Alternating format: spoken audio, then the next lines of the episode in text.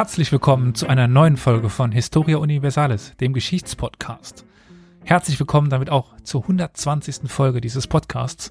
120 Folgen haben wir hinter uns gebracht, wenn man es so formulieren möchte. 120 Folgen. Das heißt, wieder eine runde Zahl, ein Grund zu feiern. Und damit möchten wir auch unsere Reihe fortsetzen der kleinen Menschheitsgeschichte. Mittlerweile Part 3 ist hier mittlerweile fast schon Tradition, sagen zu können, dass unsere Reihen mehr als ein Teil hat. Also, nachdem wir, so viel kann ich spoilern, dem letzten Mal sogar eine Folge aufgenommen haben, wo wir in einer Folge zwei Reihen erweitert haben. Naja, das ist jetzt erstmal gar nicht so wichtig. Und wir heißt übrigens heute, das sollte ich nicht vergessen, der liebe Olli in Köln. Moin. Und ja, sonst sind wir erstmal nur zu zweit. Die beiden anderen sollen wir an dieser Stelle entschuldigen. Entwicklungsland Sachsen lässt grüßen und dem lieben Flo wünschen wir gute Besserung. Gute Besserung. Ja, aber Olli, da die letzte kleine Menschheitsgeschichte ja schon etwas her ist, insbesondere für uns, wo wir momentan komplett durcheinander aufnehmen und hier und da und tralala und sowieso viel passiert. Vielleicht fasse ich mal aber ganz kurz zusammen, was wir in der letzten kleinen Menschheitsgeschichte alles angesprochen haben. Da sind wir nämlich durch die Geschichte Europas durchgewandert im Mittelalter. Also von den Königen und Rittern haben wir etwas gehört. Wir sind aber auch unterwegs gewesen im, ja, sagen wir mal, etwas südlicheren Gefilden. In Nordafrika und im ja, Nahen Osten, im Orient. Also von den Seldschuken, so etwas haben wir dort hören dürfen. Ein Element dieser kleinen Menschheitsgeschichten war ja bisher, dass Experten auch zu Gast kamen, so als kleine Bonbons, als kleine Extrageschichten in der Geschichte. Das können wir heute insofern nur einmal bieten. Dafür denke ich aber eine ganz schöne die aber wieder zurück sich orientiert auf die, naja, dann zweite Menschheitsgeschichtsfolge. Nämlich, wir werden heute wieder Professor Thorau hören. Den durftet ihr, liebe ZuhörerInnen, ja schon kennenlernen.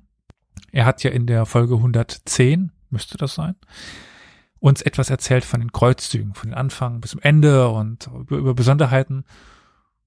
Und wir werden dann heute nochmal etwas in die Richtung dann gleich hören. Dann drücke ich mal aufs Knöpfchen. Wir haben ja im, im 12. Jahrhundert diesen Fürsten von Shaizar, ja, Usama ibn Munkif. Und der wird ja immer gemeinhin so als Kronzeuge herangezogen äh, für äh, das Zusammenleben oder das Interagieren zwischen Kreuzfahrern und Muslimen.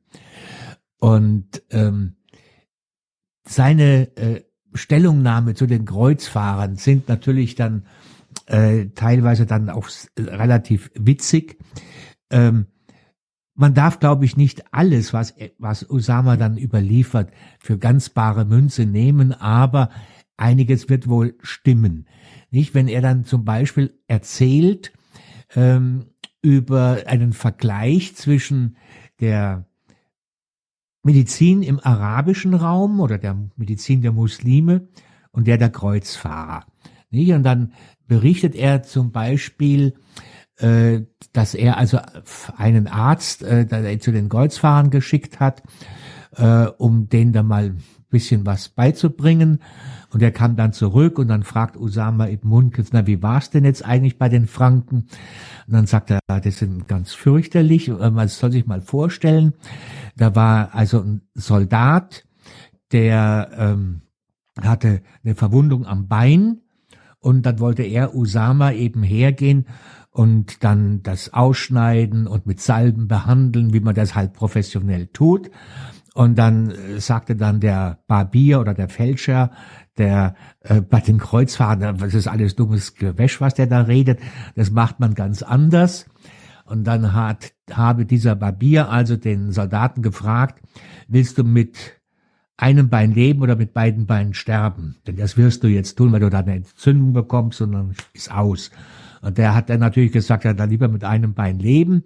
Und siehe, äh, erzählt dann der Arzt, man hat ihm das Bein also abgeschlagen und bei Ada nach ein paar Tagen war er tot. Das hat er nämlich nicht überlebt, nicht? Oder er berichtet einen Fall äh, von einer Frau, die wahrscheinlich äh, epileptische Anfälle hatte und er wollte das also auch behandeln und dann äh, sagen die, äh, nee, nee, das geht, das ist auch nicht richtig, was du da wieder vorhast. Ähm, da sitzt der Teufel in der Kopfhaut. Und da muss man die Kopfhaut entfernen, damit die Frau also dann überleben kann ohne Teufel. Und dann habe man die Frau skalpiert. Und bei Allah, und dann starb auch diese Frau. Und dann hatte er also die Nase voll und ähm, ging nach Hause. Und ähm, Usama ibn Munkes erzählt auch von einem Feudalherrn, der also einen, ja, so eine Art Rittergut hatte. Und ähm, auf diesem Rittergut kommen plötzlich alle Leute schreien und ja, da habe sich ein Leopard hin verirrt, denn im 12. Jahrhundert gab es also im Jordangraben noch Leoparden. Und dann, äh, ja, dann sagt man das dem Ritter, der dort wohnt, da ist ein Leopard. Und dann sagt der, na gut, dann werde ich mich mal der Sache annehmen, hat sich also seinen Waffenrock angezogen und hat sich aufs Pferd geschwungen. Und der Leopard saß also inzwischen auf irgendwie einer Brüstung oder auf einem Fenstersims etwas höher. Und der reitet jetzt auf diesen Leopard zu. Und der Leopard macht einen Satz, springt runter und wirft den halt vom Pferd und tötet ihn. Und dann haben die Dörfler gesagt, das ist der Leopard, der auf den Dschihad geht. Und also solche Geschichten ähm, erzählt er halt nicht. Und der, der war auch Politiker, der war in, in Kairo gewesen und ähm, war dann in politische Intrigen verwickelt und er musste dann also den Hof von Kairo verlassen und äh, flieht dann aus Kairo äh, an Bord von zwei Schiffen. Es sind sein Harem und seine ganze Bibliothek, nicht? Und dann unterwegs kommen Piraten und bringen dann eines der Schiffe auf und es war dann just das Schiff mit seinen ganzen Büchern und dann greint er ganz schrecklich, dass er seine Bücherschätze verloren habe, denn die seien ja unersetzlich. Den Harem, das hätte er ja wieder nachkaufen können. Leichter zumindest. Ja. Und jedenfalls ist der ist, ist immer wieder übersetzt worden und ist eigentlich auch eine schöne, schöner Bericht. Oder er schreibt ja auch dann, äh, dass also die die Franken also total amoralisch seien eigentlich nach also nach muslimischen Ehrempfindungen ginge das gar nicht. Also da läuft ein Ritter mit seiner Frau durch Akkon und dann kommt ein anderer Ritter, dann hält die Frau einen Plausch mit dem anderen Ritter und kümmert sich gar nicht mehr um ihren Ehemann. Dann sagt der Ehemann, also ich gehe schon mal nach Hause und ähm, ja, also das, das, die haben ja keine Ehre, nicht? Oder äh, dann das äh, irgendwie mit, mit Körperpflege, dass dann also einer dann sagt, er, er möchte genauso glatt rasiert sein wie also die, die Haremsfrauen und dann zum Barbier geht und sich dann da die Schamhaare stutzen lässt. Also es ist ähm, eine nette, äh, ja, nette kulturgeschichtliche Streifzüge, aber man muss es äh, schon ein bisschen also historisch kritisch betrachten, nicht? Aber die Grundtendenz ist natürlich schon so, dass man sagt, von die Überlegenheit oder die zivilisatorische Überlegenheit der islamischen Welt im äh, zwölften Jahrhundert, da ist nicht groß dran zu deuteln. Ich meine, dass er auch erzählt natürlich, ähm, dass es Franken gibt, die dann schon lange, es ist ein großer Unterschied sei zwischen Franken, die schon heimisch geworden seien äh, im sogenannten Heiligen Land oder in Palästina und den Neuankömmlingen. Und das weiß man auch, dass natürlich die Franken, die äh, schon länger im Land waren, äh, sich kleidungstechnisch natürlich an ihre Umgebung angepasst haben und nicht mehr diese schweren Wollstoffe getragen haben, sondern dann mehr äh, Baumwolle oder Seidenstoffe, weil die einfach in der großen Hitze natürlich angenehmer sind oder äh, dass man auch dementsprechend Häuser gebaut hat. Ja, also Häuser mit äh, Innenhöfen, mit einem Atrium, äh, das gegen die große Hitze natürlich gut ist, nicht? Das, und äh, mit Springbrunnen eventuell zu Hause. Und da haben wir auch einen, ähm, einen Reisebericht, ich glaube es ist Borchardt von Montesillon, der das berichtet, äh, von einem mh, der Ibelins, der ich meine in Beirut einen Palast hatte, der also ganz aussah wie ein orientalischer Palast, nicht? Also auch mit Innenhof und Springbrunnen und dergleichen.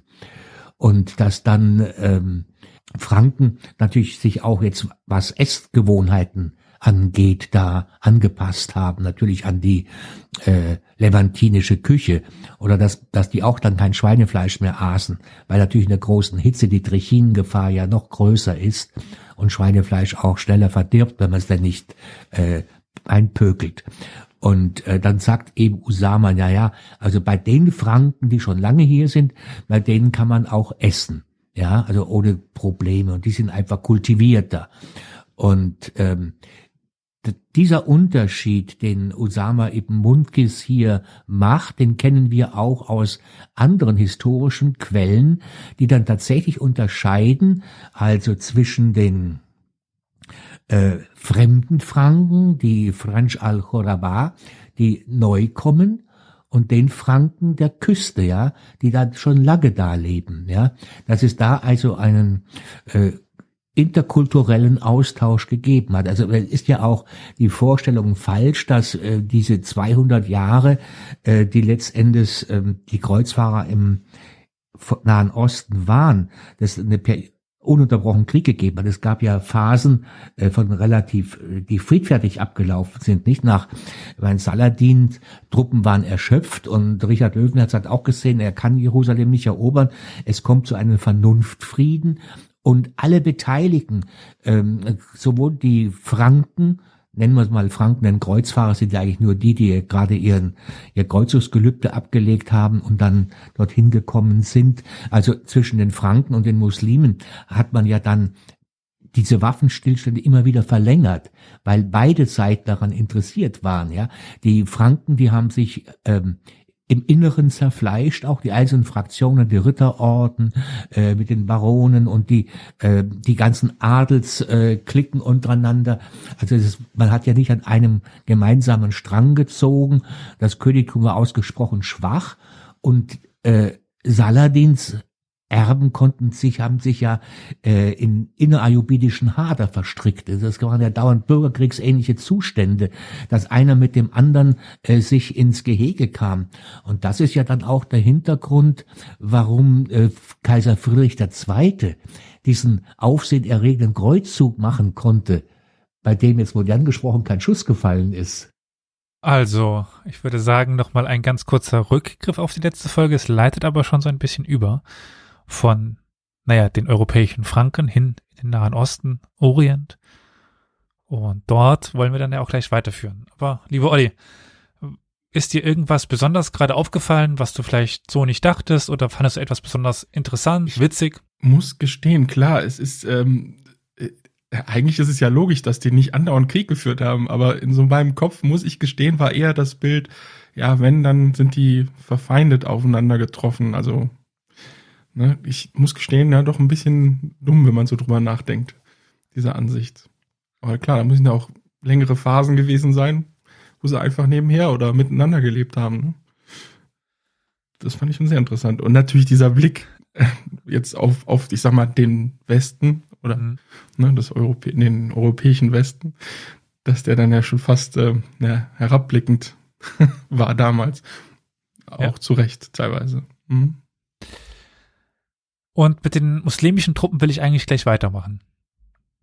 Denn damit ja beginnt auch die heutige Folge, aber in eine ganz andere Richtung. Also wir waren ja jetzt eher in Richtung Westen orientiert, Franken. Jetzt wollen wir nach Osten schauen und ins siebte Jahrhundert gehen.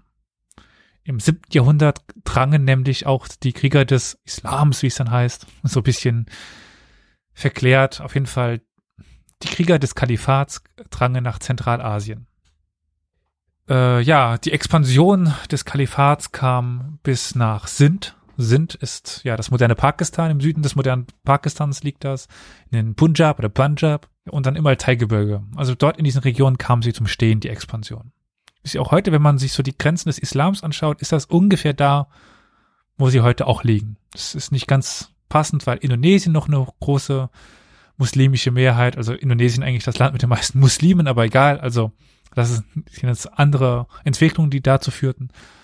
Aber man, im Grunde erkennt man diese Grenze noch heute. Dann konnten die ersten Turkvölker auch unterworfen werden. Das wird ja so eine bestimmende Konstanze im islamischen, in der islamischen Geschichte, die Turkvölker.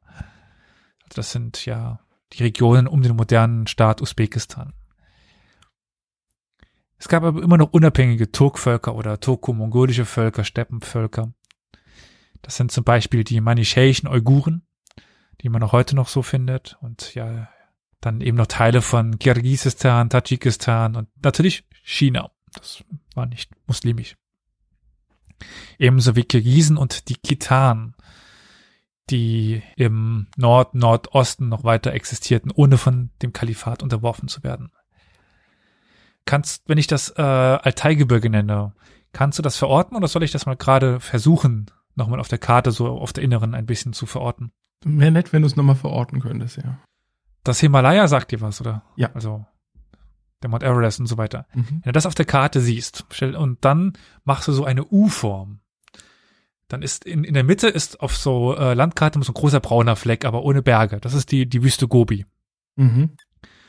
Und um diese Wüste Gobi geht so eine, so eine U-Form ein Gebirge rum. Und das ist das Besagte. Also oben ist das besagte Altai-Gebirge. Mhm. Also das hat quasi mehr so ähm, Abstände, kommt dann irgendwann auf dem Weg nach unten kommt noch der Hindukusch und dann eben dann das äh, Himalaya-Gebirge und oben ist ein, Teil eben das Altai-Gebirge. Also mehr heutiges Kasachstan, Russland, China, die Grenze dieser drei Staaten.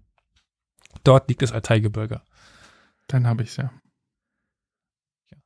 Dort hatte im 10. Jahrhundert die Liao-Dynastie ein eigenes Reich gegründet, das sich von ja heutiges Kasachstan eben bis nach Korea erstreckte. Und Liao, wie, wie, also wenn ich jetzt sage Liao-Dynastie, nach welchem Land klingt das denn eigentlich für, für dich? Äh, Ich bisschen so überfalle. Hast du vielleicht so eine, Ver- so eine Verbindung, wenn du es ein Restaurant nennen würdest nach Liao? Was könnte man denn dort essen? Hast du da vielleicht eine Assoziation? so Richtung vietnamesisch. Ja, also ich dachte, an, also das klingt für mich immer sehr chinesisch. Also doch, ja, okay. Mhm.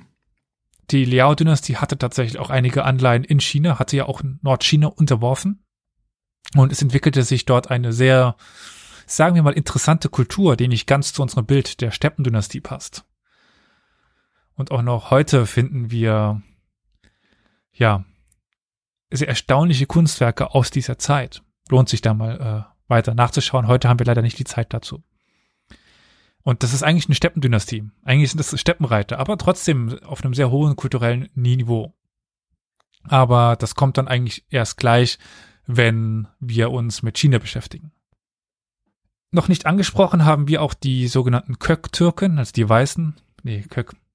Es, es war es Kök, weiß ich gerade nicht, was das auf Türkisch heißt. Na, egal. Also die wurden auf jeden Fall noch nicht angesprochen. Die lebten im 6. und 7. Jahrhundert und traten, naja, eigentlich ja das erst los in, de, in dieser Zeit, was wir dann später als Türken kennen. Also die Kök-Türken lebten eben am Hang des Tian Shan, am Hang des Altai-Gebirges, eben auch dort in diesem Raum.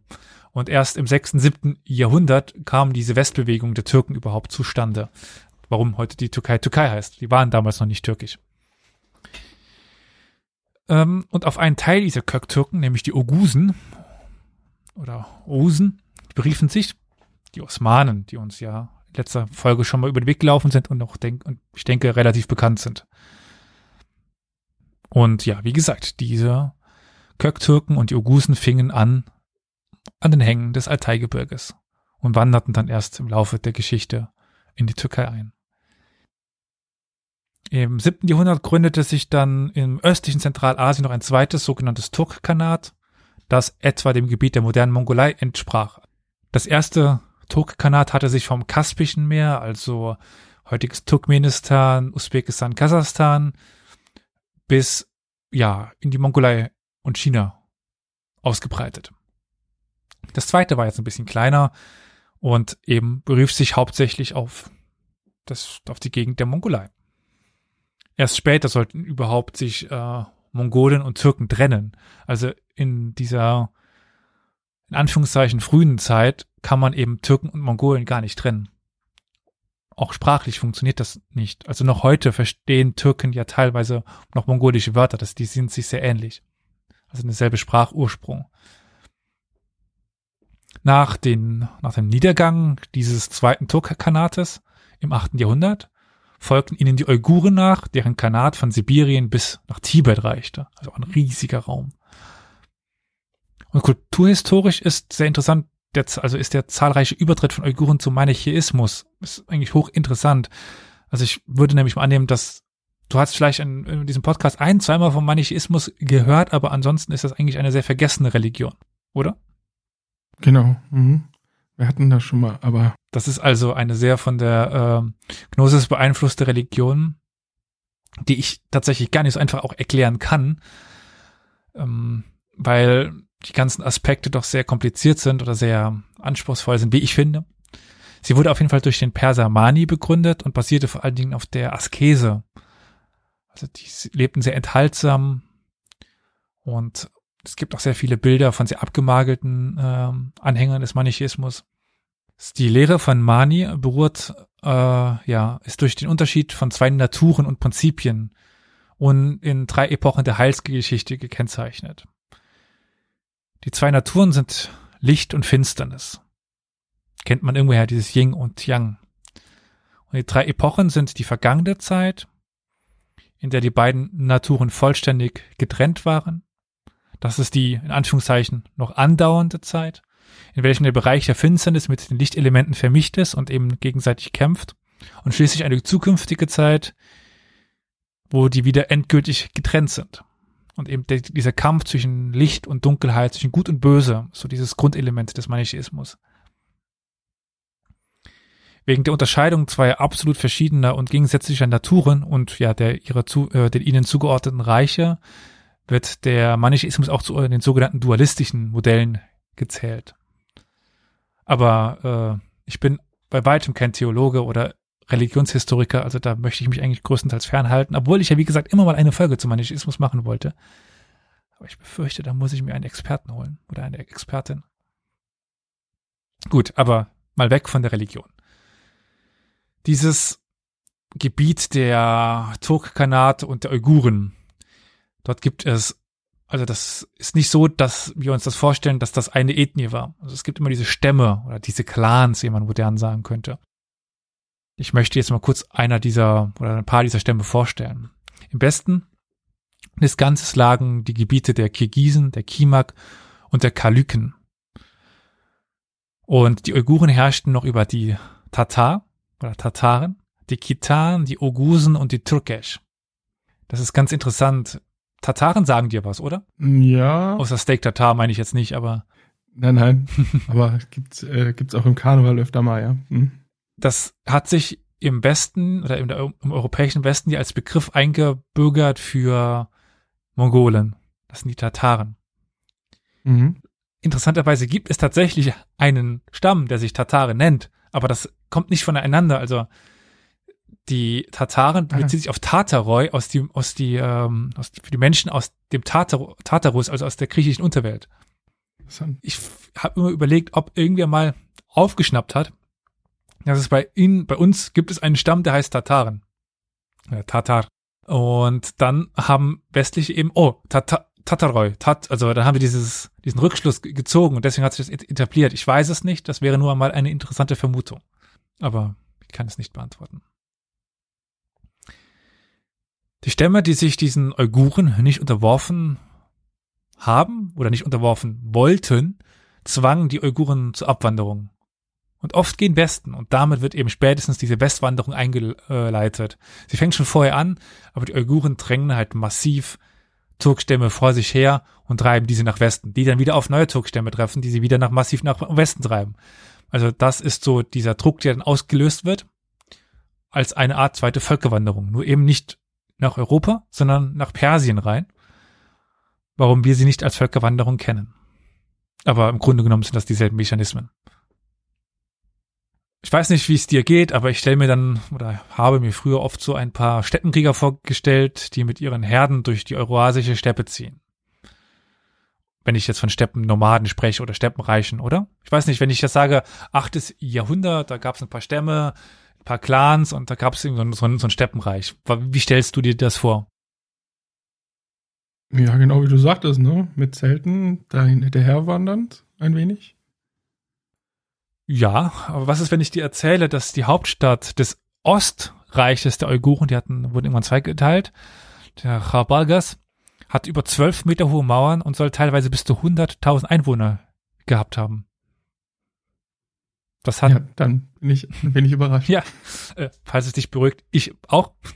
Also das hatte zu dieser Zeit keine Stadt in, in Europa. Also nicht mal Rom war so groß. Mhm. Einfach damit man sieht, dass auch außerhalb von Europa so etwas existieren konnte. Also, beziehungsweise, dass Europa eigentlich die Provinz war zu dieser Zeit. Und durch die Übernahme der syrisch-aramäischen Schrift entwickelte sich auch, ja, vielfältige Schrift, ein vielfältiges Schriftwesen. Und am Anfang des neunten Jahrhunderts verloren sie dann aber gegen die aus dem Norden kommenden Kirgisen, ja, langsam ihre Souveränität und das Uigurenreich wurde durch diese übernommen.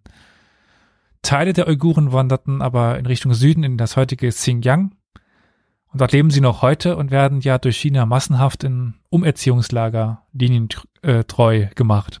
Das ist ja das aktuelle Problem, was immer mal wieder in den Nachrichten angesprochen wird, aber doch gerne unter, unter den Teppich gekehrt wird. Ich weiß nicht, ob du das mal so mitbekommen hast. Diese äh Doch, doch. Kommt ja auch gerade jetzt in letzter Zeit äh, bei dem Film Mulan war es ja auch gerade wieder hm. Dann sage ich mal größer in den Medien. Wie das nun mal ist, Reiche können sich nicht halten, auch die Kirgisen können sich nicht halten. Ein Jahrhundert nach ihrem Sieg gegen die Uiguren werden sie selber besiegt, und zwar durch die Kitanen. Und in den Kitanen waren es eben, die ja diese angesprochene Liao-Dynastie gegründet haben und damit auch ganz aktiv an chinesische Kaisertraditionen angeknüpft haben. Man kennt sie eben als Kitan. Das hatten wir schon mal ein paar Mal an dies, in diesem Podcast als Kitai eben Wort für China im Mittelalter. Also China wurde im Mittelalter in lateinischen Quellen mit Kitai bezeichnet. Und das geht auf diese, auf diese Kitan zurück, die, naja, China oberhalb dieses Altaigebirges eben weiter spannten und so auch in den Kontakt kamen mit westlichen Reichen. Und wir haben eben dieses lateinische Kitai, wir haben aber auch Russisch, Kitai für, für China oder Mongolisch Kitat. Also alles Wörter, die eben passen. Aber wenden wir unseren Blick doch weiter in Richtung Südwesten. Nachdem die, ja, das Umayyaden-Kalifat zerfallen ist und die Abbasiden die Herrschaft übernommen haben, kam es im islamischen Teil äh, dieser Welt vermehrt zu Unabhängigkeiten oder Unabhängigkeitsbestrebungen. Offiziell unterstellten sich die verschiedenen neu entstandenen Dynastien noch dem Kalifen. Das tat man in dem Freitagsgebet Dort nannte man den Namen des Kalifen. Aber größtenteils betrieben sie dann eigentlich Macht, eigene Machtpolitik. Wir haben das in diesem Podcast schon mal im Kontext mit Nordafrika gehört, wo wir die Berber-Dynastien mal näher uns, uns beschäftigt haben. Das ist aber schon ewig her. Das müsste Folge in, so um die 20 rum gewesen sein, fast schon. Stimmt. Die haben wir auch nur zu zweit bestritten. Hm? Kleiner Fun Fact mit aktuellem Bezug. Besonders widerstandsfähig gegen die islamische Expansion konnte sich, naja, das moderne Afghanistan, wie kann man sagen, brüsten. Also dort konnte die buddhistische Turkshai-Dynastie und dann die hinduistische Hindushai-Dynastie ja sich bis ins elfte Jahrhundert halten. Also bis ins elfte Jahrhundert waren Teile Afghanistans eben nicht islamisch, sondern konnten sich eben gegen diese wehren. Aber ja, das ist jetzt äh, nur mit aktuellem Bezug noch interessant. Das war jetzt kein wichtiger Machtblock. 751 kommt es zu einer letzten, zu einem letzten großen Sieg der muslimisch-islamischen Truppen und zwar am Fluss Thales im modernen Kirgisistan gegen interessanterweise chinesische Truppen unter dem koreanischen General Gao Xianghi. Aber das war somit der östlichste Sieg der Muslime. Also ab dort ist dann, kommt dieses, die Expansion langsam zum Stehen. Aber Damit konnten sie eigentlich bis zur, zum westlichen Ende des Altaigebirges, also bis zu Beginn des Altaigebirges aus ihrer Sicht, den islamischen Kulturkreis langsam erweitern. Sie hatten aber auch einen enormen Schatz gefangen genommen, nämlich hoch ausgebildete chinesische Handwerker, die nun etwa die Papierherstellung ins islamische Zentralasien brachten. Und so konnte sich eine reiche Buchherstellung entwickeln, ja, die die europäische weit hinter sich ließ. Im Verlauf der Geschichte fand der Islam dann aber ja noch weiter östlich Anhänger, beispielsweise eben die erwähnten Uiguren werden irgendwann dann doch muslimisch. Und ja, Indonesien haben wir schon genannt, aber auch äh, naja, noch ein bisschen östlich des Altaigebirges gibt es immer noch große islamische Minderheiten.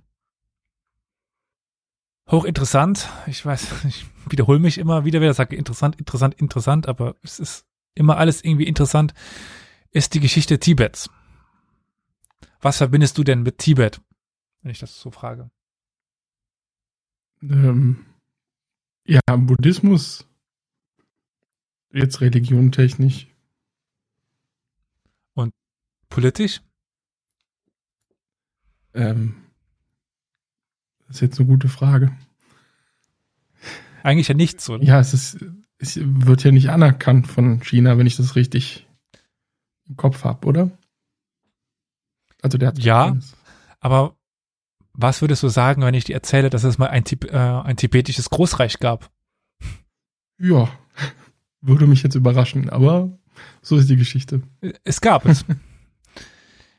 Im siebten Jahrhundert nämlich, unter der Yaluk-Dynastie, gab es ein, ein riesiges Reich. Also gut, da ist auch viel Platz und viel Wüste, aber naja, es herrschte eben, oder die Dynastie herrschte zum Höhepunkt ihrer Macht, das war im achten Jahrhundert, über ein Gebiet vom Fergana-Tal im modernen Usbekistan, der vom Osten Afghanistans, vom Norden Pakistans bis weit nach Zentralchina hinein, bis fast, ja, eigentlich bis nach Russland hinein, also geografisch ein Riesenreich.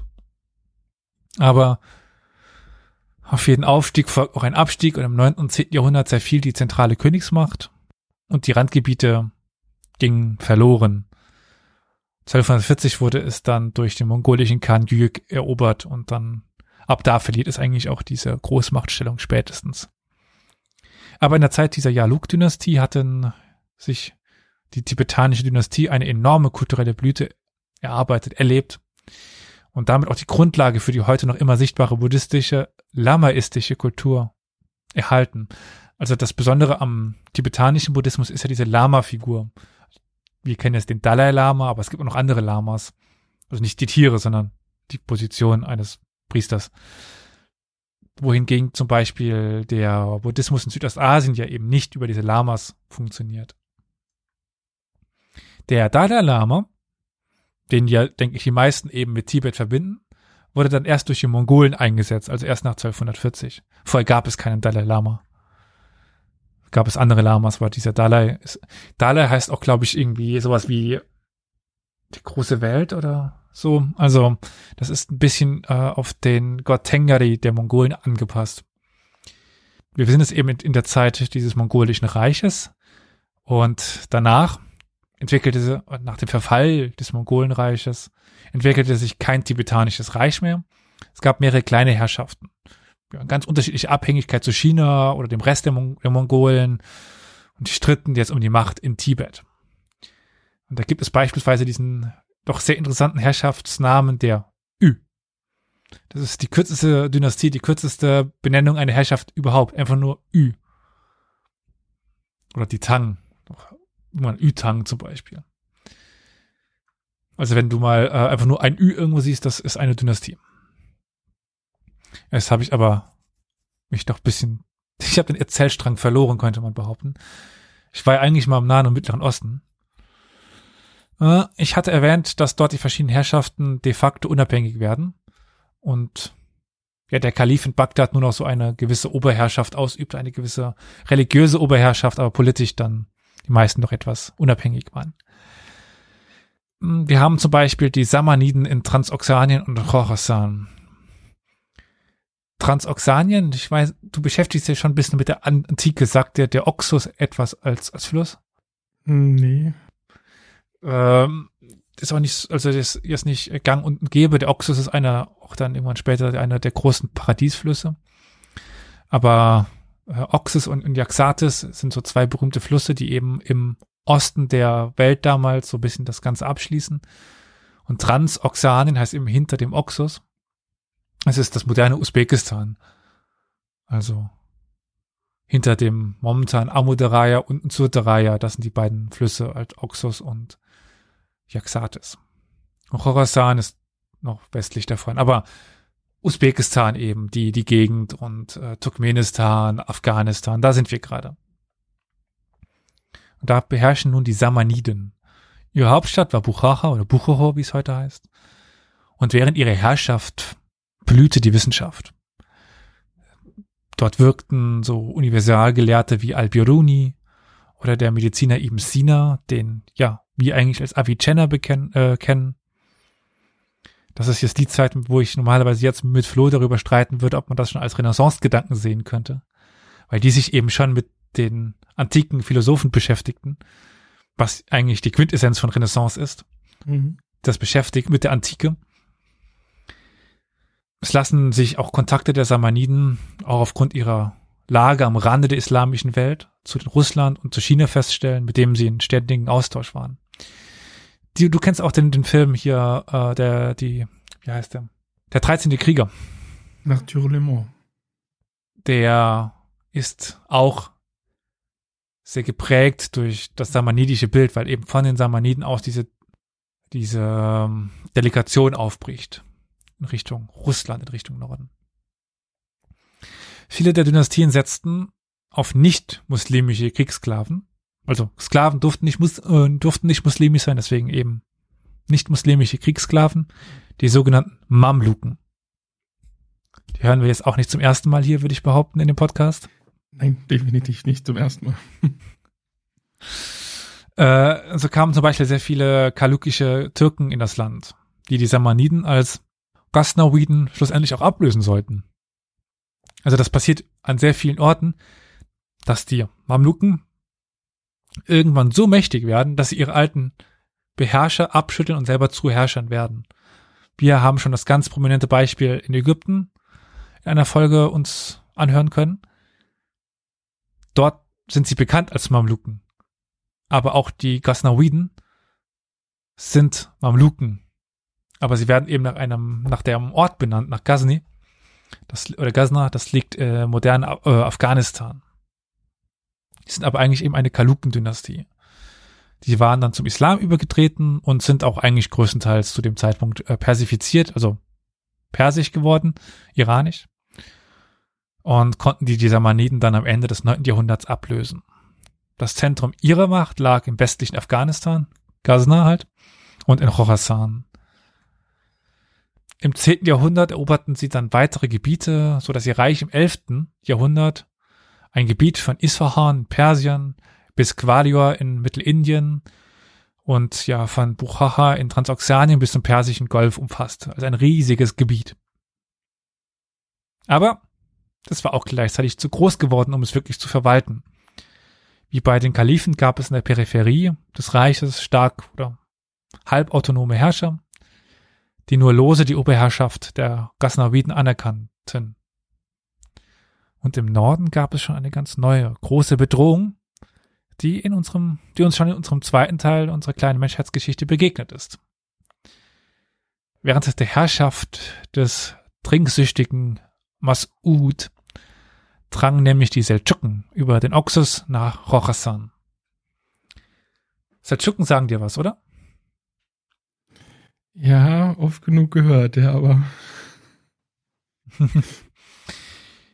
das sind die, also das ist die türkische Dynastie, die dann nochmal den, äh, das Heilige Land eint, Jerusalem plündert und ein Auslöser für die Kreuzzüge sind, auch weil sie die Byzantiner zum Beispiel 1700, äh, 1700, 1071 bei, bei Manzikert schlagen. Da war was. Mhm. Das ist diese Dynastie. Im Mai 1040 wurden die Armeen von Mas'ud bei Don, Don Dokan besiegt. Auch, weil ihr Reich so groß war und ja Teile der Armee immer noch in Indien waren. Also die, die Armee hätte vielleicht gereicht, aber das Reich war so groß, dass sie so verstreut war, dass eben nicht zusammengeführt werden konnte. Aber die Seldschuken besiegen die jetzt nicht von jetzt auf gleich, sondern sie vertreiben sie eigentlich hauptsächlich erstmal in Richtung Indien. Und im Verlaufe erst des 11. und 12. Jahrhunderts wurden die Ghaznawiden dann immer schwächer und wurden schlussendlich auf Lahore im Punjab begrenzt.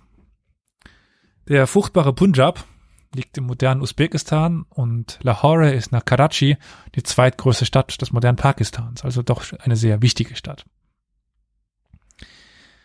Zwar waren die Ghaznawiden-Sultane eigentlich ja Abkömmlinge von Steppenkriegern, aber sie gelten eigentlich nach einigen Generationen als weitgehend iranisiert oder persifiziert.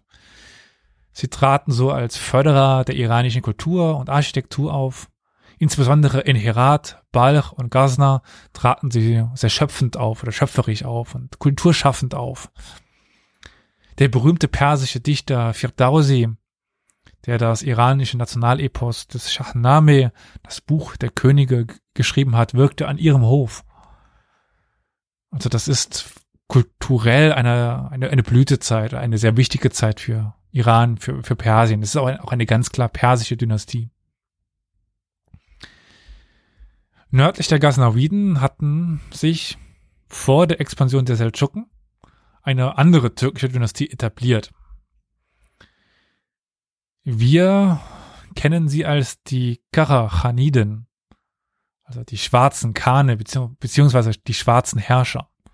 Klingt schon irgendwie badass oder so, die schwarzen Herrscher. Stimmt, jetzt kommt auch wieder das da mit den Hammeln, das war ja auch Kara, ne, oder? Ja. Ja, jetzt kommen die Begriffe wieder. Mhm.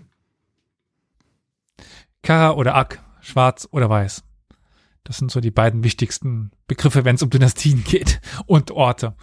Ok, äh, Oksaray ist äh, der, der weiße Palast. Gibt's auch häufiger. Also Karasaray, jetzt weniger, irgendwie der schwarze Palast gab's doch nicht so häufig. Aber Aksaray oder Oksaray, äh, das wird man in mehreren Städten dann finden. Diese Karachaniden waren, wen wundert es, der Eura aus der Eurasischen Steppe eingewandert und gründeten in Transoxanien eine eigene Herrschaft. Also wieder unsere beliebten Steppenkrieger. Das ist ja dieses verbindende Element. Dort vertrieben sie die letzten Samanidenfürsten und mit den Ghaznawiden einigten sie sich auf den Amudaraya als Grenzschluss, also den Oxus eben, womit die beiden prachtvollen Städte Samarkand und Buchacha nun den Karachaniden unterstanden. Also das sind kulturell damals, wie ich schon, schon sagte, unter den Samaniden sehr wichtige Städte. Dort kommt sehr viel Wissenschaft her, sehr viel Ideen. Und ja, nun eben nicht mehr unter den Samaniden, auch nicht unter den Ghaznawiden, sondern eben den Karachaniden. Doch, das reicht, wie so häufig, es spaltet sich auf und mehrere Teile entstehen und bald aus einem dieser Teile der äh, Karachaniden werden die Seldschuken dann. Und die Seldschuken wenden sich dann gegen ihre ehemaligen Herren und machen die Karachaniden zu ihrem Untertan.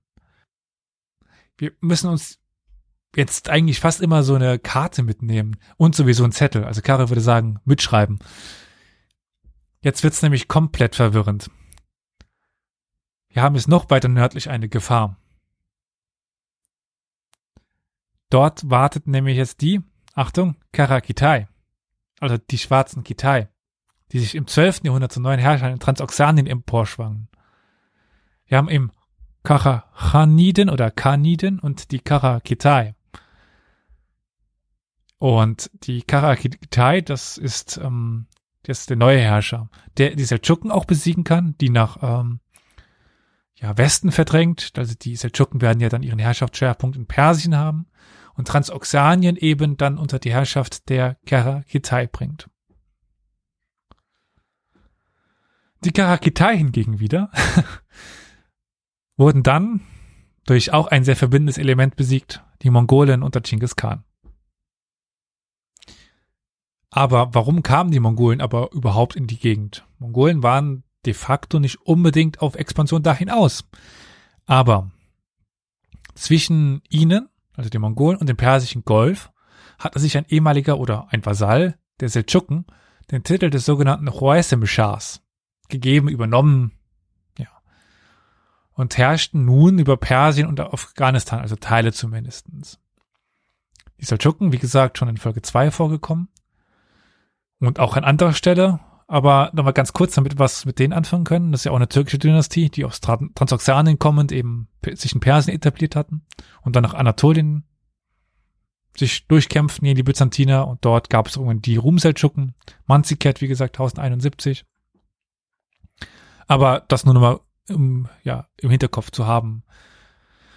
Zerfallen tun sie am 11. Jahrhundert am Ende. Dort gibt es nach der Ermordung des Wesirs Nizam al-Mulk durch die Assassinen und ja, der Tod dann von Sultan Malik Shah brachen Thronfolgekämpfen aus.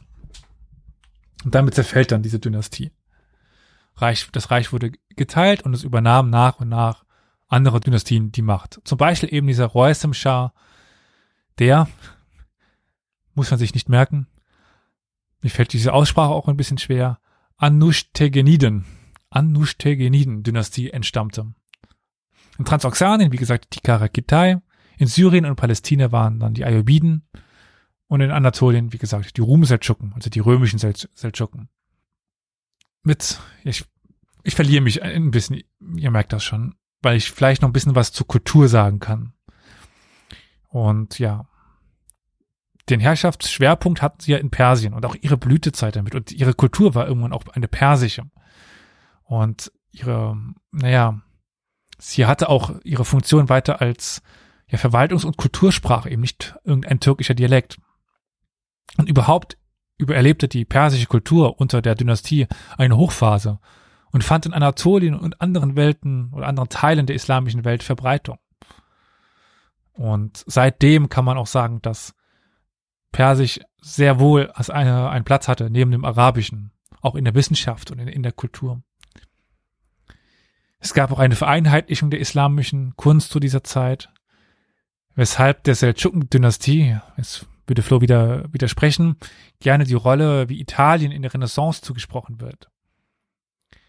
Also ab da bildet sich eben eine islamische Kunst heraus, wie wir sie bis heute eigentlich kennen.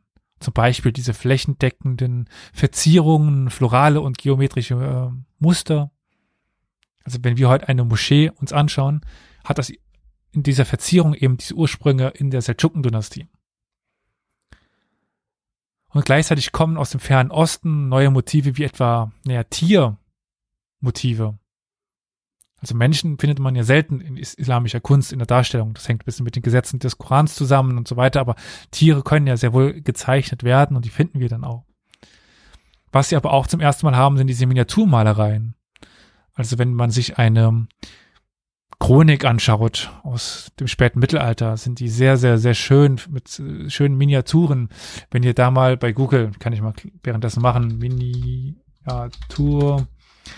Miniaturmalereien eingibt und dann Persien. Gucke ich mal gerade selber nach. Ich meine, jeder kennt diese Perserteppiche, auch das sind die Motive, die wir jetzt hier ansprechen. Aber ja, wenn ihr Miniaturen persisch äh, googelt, dann findet ihr dort sehr viel. Ich muss mal gucken, ob ich davon äh, noch irgendwie irgendwo was in der Folge unterbringe in den Show Notes. Werde ich eh vergessen, leider. Auf jeden Fall diese für die Zeit schon sehr hochwertigen Miniaturmalereien entstehen während der Seldschukenzeit. Ich selber habe tatsächlich auch in Buchacha einige Miniaturmalern bei ihrem Werk zusehen durften, durften, durften, durfte. Ich durfte einigen zuschauen. Das ist sehr, sehr interessant, wie die das auf doch kleinem Raum sehr filigrane Bilder malen. Es lohnt sich da mal äh, sich diese Bilder anzuschauen. Ich finde die, die sehr interessant. Wir hatten auf jeden Fall zurück quasi zu unserem Thema, den Khwarezm Shah, der ja in Persien und in Afghanistan herrschte. Und der geriet nun in den Konflikt mit den Mongolen. Warum? Nun, der Khwarezm Shah dachte sich, es wäre gut, einige mongolische Händler zu überfallen. War nicht gut, um es kurz zusammenzufassen. Genghis Khan wollte dafür, naja, Blutgeld, also irgendeine eine Ersatzzahlung. Hat, das hat der Royal Schah nicht geleistet und dann wurde er eben dem Erdboden gleichgemacht. Und danach wurde eben weiter erobert. Auf die genauen Gründe ist es hier nicht weiter einzugehen. Ein bisschen äh, verliere ich dazu noch etwas in den Folgen 48 und 50, wo ich die Geschichte der Mongolen vorgestellt habe, dieser, ja, von Genghis Khan und seinen Nachfolgern. Und ja, dort wird auch die Dynastie der Timuriden schon vorgestellt, also die Dynastie, die sich auf Temür beruft. Die eben auch eine mongolisch-stämmige Vergangenheit hat, Timur, dieser große Eroberer, und dann eben wieder ein großes Weltreich erobert, das nach seinem Tod in sich zusammenfällt. Ich meine, es gibt noch der, seinen Sohn, müsste das gewesen sein, Shahrukh, der dann zumindest teilweise alles zusammenhält, aber spätestens nach Shahrukh zerfällt das dann. Und dann mit Babur haben wir auch in einer Schlacht der Weltgeschichte Folge uns schon angehört. Seine zweite Wiedergeburt eben erlebt in Indien als die Mogul-Dynastie. Aber gut, das führt jetzt auch wieder zu, zu weit. Äh, diese Timuriden auf jeden Fall als Dynastie, das war Ulugh zum Beispiel, wurde im Norden durch die Usbeken vertrieben. Also die Usbeken haben ihre Geschichte nicht in Usbekistan angefangen, sondern in Kasachstan und Nordrussland. Also, oder ja, Mittelrussland, je nachdem, also Teil des modernen Russlands. Und sind dann erst im Laufe der Geschichte nach Süden gewandert in das moderne Usbekistan hinein. Mm, dann haben wir aber auch nach den Seldschuken das Machtvakuum in Ostanatolien. Das ist jetzt für liebe ZuhörerInnen auch schon bekannt, dass, wozu das führte. Nämlich zu den weißen und schwarzen Hammeln, die Olli ja gerade eben auch schon mal kurz ansprach bei, bei Kara und Ak, bei diesen beiden Bezeichnungen. Damit sind wir aber im Grunde genommen schon in der frühen Neuzeit angekommen. Also äh, Ak Yunlu ist dann ihren Herrschaftsschwerpunkt im 16. Jahrhundert anfangen. Auch wenn wir das für diesen Raum nicht so verwenden können. Also an dieser Stelle sei ganz klar gesagt, das sind europäische Bezeichnungen, Mittelalter, Neuzeit. Das die sind eigentlich nicht auf die Kulturkreise anwendbar, über, mit denen wir uns heute beschäftigen. Das wird an der einen oder anderen Stelle sicherlich auffallen. Aber nichtsdestotrotz verwende ich sie, damit wir irgendwie eine zeitliche Orientierung haben, wann wir anfangen, wann wir aufhören. Es gibt im Arabischen kein Mittelalter. Dort, dort gibt es diese Periodisierung nicht. Aber gut. Als nächstes würde ich dann sagen, gehen wir in das Land der, der Mitte, oder? Jetzt kommen wir dann also nach China. Ja. China. Da müssen wir irgendwie so ein chinesische Musik ist einblenden. Oder China oder je nachdem, welchem Bereich hau, wir uns in Deutschland befinden. Hau mir ja ab mit China. Das ist China. Das ist auch Chemie. Und dann fangen wir jetzt nicht an mit Chamäleon.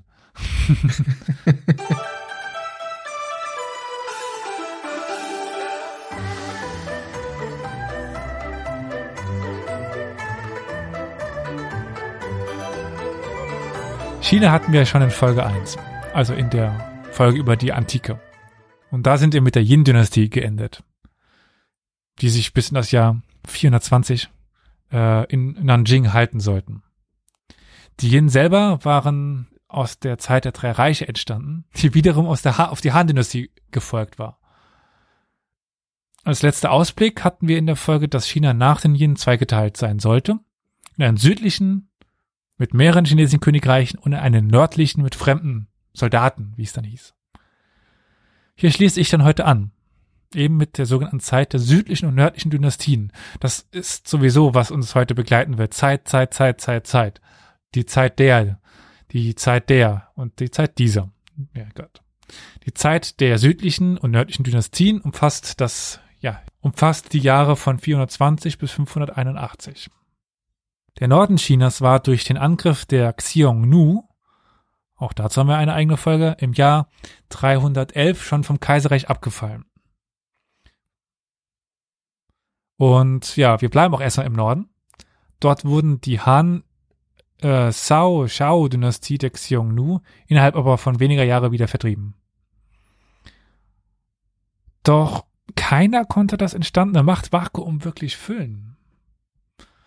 Und daher kommt es wiederum zu einer Zeit, die einen Namen bekommen hat. Und das, wie gesagt, wird das Element dieses Abschnitts. Die Zeit der streitenden Reiche. Zeit der südlichen und nördlichen Dynastien. Das hatten wir jetzt schon. Und die jetzt angesprochene Zeit wird als die Zeit der 16 Reiche bezeichnet. Warum bloß? Lieber Olli, hast du eine Vermutung, warum es die Zeit der 16 Reiche heißt? Ähm, Weil es vielleicht mit 16 Reichen, das ist zu naheliegend, oder? Nein, das ist absolut richtig. also es ist meist sehr einfach, wenn es darum geht, warum die Zeiten so benannt werden, weil das eben zu dieser Zeit passiert. Die Zeit der streitenden Reiche, na, da gibt's halt Krieg zwischen verschiedenen Reichen. Die Zeit der nördlichen und südlichen Dynastien, es gibt im Norden und Süden Dynastien. Die Zeit der 16 Reiche, es gab halt 16 Reiche. Hm. 16 streitende Reiche. Hm. Ja, wäre auch möglich, aber Streitende hatte man, man schon. Ja, nee, äh, kommt mir irgendwie bekannt vor, oder? Streitende Reiche. Na, okay. Das war, äh, falls du zum Beispiel meinst, die Total War Reihe spielt zur Zeit, also dieses äh, in China spielende Total War spielt zur Zeit der Dachte streitenden Reiche. Nach, nach Deutschland guckend. Ach so. 16 Ja. streitende Reiche. ja. Ja, Entschuldigung. Die Zeit von 304 bis 439 wird als die Zeit der 16 Reiche der fünf Barbaren, der fünf Barbaren ge genannt. Aber warum das denn nun? Also warum haben wir jetzt die 16 Reiche der fünf Barbaren? Ja. Nun, die meisten der streitenden Reiche oder dieser 16 Reiche waren von fremdländischen Dynastien gegründet worden. Auf jede jetzt einzeln einzugehen, würde unseren Rahmen aber komplett sprengen. Also da, dazu könnte man eine eigene Reihe machen. Es sei nun eigentlich an dieser Stelle nur erwähnt, dass ja durch die stetige Unruhe große Teile der Bevölkerung in Richtung Süden wandern. Und so es eben ein Schwerpunkt der Bevölkerung auf den Süden gibt, ab dieser Zeit. Und so entwickelte sich der Süden auch als kulturelles Zentrum oder als neues kulturelles Zentrum der chinesischen Kultur, während der Norden, naja, geprägter wurde durch andere Ethnien, die dort einwanderten, die sich aber teilweise auch eben sinisierten, also chinesisch wurden. So kamen auch neue Ideen nach China, die langfristig als, als Stimuli wirken sollten, also eben Einfluss von außen. Eine Dynastie sollte dann aber im 5. und 6. Jahrhundert den Norden Chinas einigen. Die nördliche Wei-Dynastie. Das ist aber auch gar keine chinesische Dynastie. Es, ja, sie entstammt der Stammesföderation der Tabagach oder Tabgach. Also eine ganz ähnliche Rolle, wie sie dann auch die Xiongnu oder Kitai einnehmen, als eben Föderationen und Dynastie begründend. Als direkter Vergleichspunkt zu den Kitai können wir auch anführen, dass ja während ihrer Herrschaftszeit in mehreren Sprachen ihre Bezeichnung als Begriff für China übernommen wurde. Wir haben im Arabischen etwa, das wird ein bisschen schwieriger, Tamjadjaj, Tamjadjaj als Begriff für China. Das ist eben diese Tabgaj. Oder im Byzantinischen haben wir Taugast. Das orientiert sich all, alles an dieser Dynastie. Um jetzt einen Verknüpfungspunkt zu unserer Xiongnu-Folge zu haben. Einen großen Anteil an den Tabgach hatten die Xiangbei. Die tauchen dort auf. Nun, aber wir waren es bei den nördlichen Wei. Unter Toba Tor konnten sie in der Mitte zum 5. Jahrhundert Nordchina einen, übernahmen auch sehr schnell die chinesische Kultur und ihre Verwaltung. Aber, da wir es eben mit einer Föderation zu tun haben, haben sich nicht alle Teile dieser Föderation gleich, äh, gleich entwickelt. Es gibt eben welche, die sich kulturell anpassen, das ist die Mehrheit, aber es gibt auch immer noch welche, die sich eben nicht kulturell assimilieren. Und so entstand ein Spannungsverhältnis zwischen Nomaden und zinisierten Tabgach, das schlussendlich zum Niedergang dieser Dynastie führen sollte, der Wei-Dynastie. Zuerst gingen diese Herrscher auch hart gegen den Buddhismus vor. Da, ähm, doch da dieser so stark unter allen Bevölkerungsschichten vertreten war, wurde der Versuch bald eingestellt.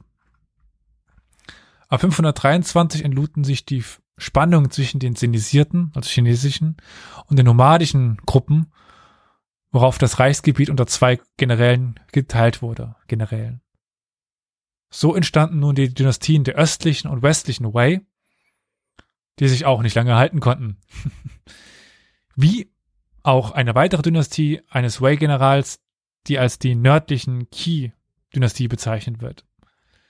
Es, wird jetzt, werden jetzt viele Dynastienamen kommen, das tut mir leid. Und ich vers- versuche zumindest die Kaisernamen, wenn es geht, zu vermeiden und die generellen Namen. Die Zeit der südlichen und nördlichen Dynastien wurde im Norden dann von nächster Name der nördlichen Su-Dynastie beendet, ebenfalls ein Nachfolgestaat der Wei-Dynastie, der nördlichen. Und wie bei den drei anderen Nachfolgern war diese durch einen General begründet worden. Das ist, werden wir es noch an vielen, vielen Stellen finden. Irgendein General putscht gegen seinen Kaiser oder seinen König, je nachdem, wie man das bezeichnet, und gründet dann eine neue Dynastie. Jetzt haben wir aber diese Su, oder Shu. Wie gesagt, ich kann kein Chinesisch. Die können die Wei, die westlichen besiegen, die, die äh, östlichen und die Xi, die Qi und Nordchina wieder ein. Und bald sogar ganz China. Bevor wir aber dazu kommen, sollten wir erstmal den Süden Chinas schauen. Aber ich rekapituliere vielleicht mal ganz kurz. Wir haben in China eben dann eine Zweiteilung nach den Yin. Wir haben die östliche und die, Süd, äh, die nördliche und die südliche.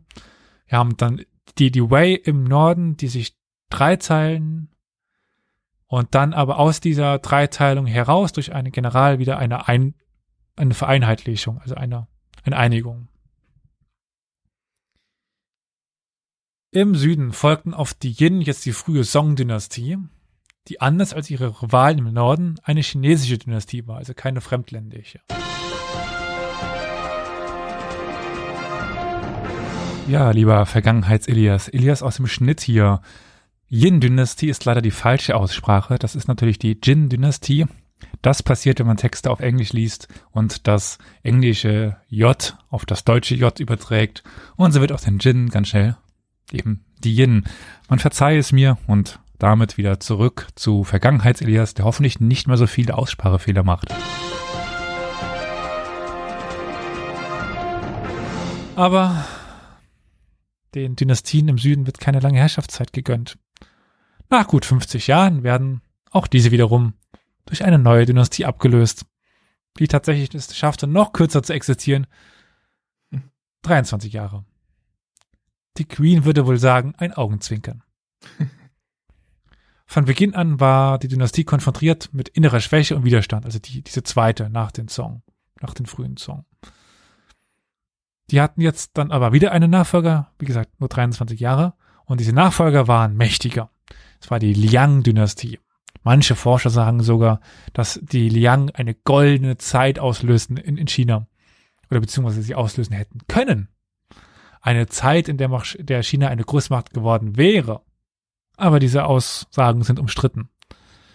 Aber man kann sagen, dass sowohl auf kultureller als auch auf politischer Ebene die Liang-Kaiser sehr fortschrittlich waren. Wir finden sogar Einträge von persischen Tributleistungen. Also ihre, die Einflüsse der Liang herrschten oder gingen eben bis nach Persien. Ist ja schon eine gewisse Größe. Von, ja, einer Hinterlassenschaft würde ich gerne etwas ausführlicher berichten.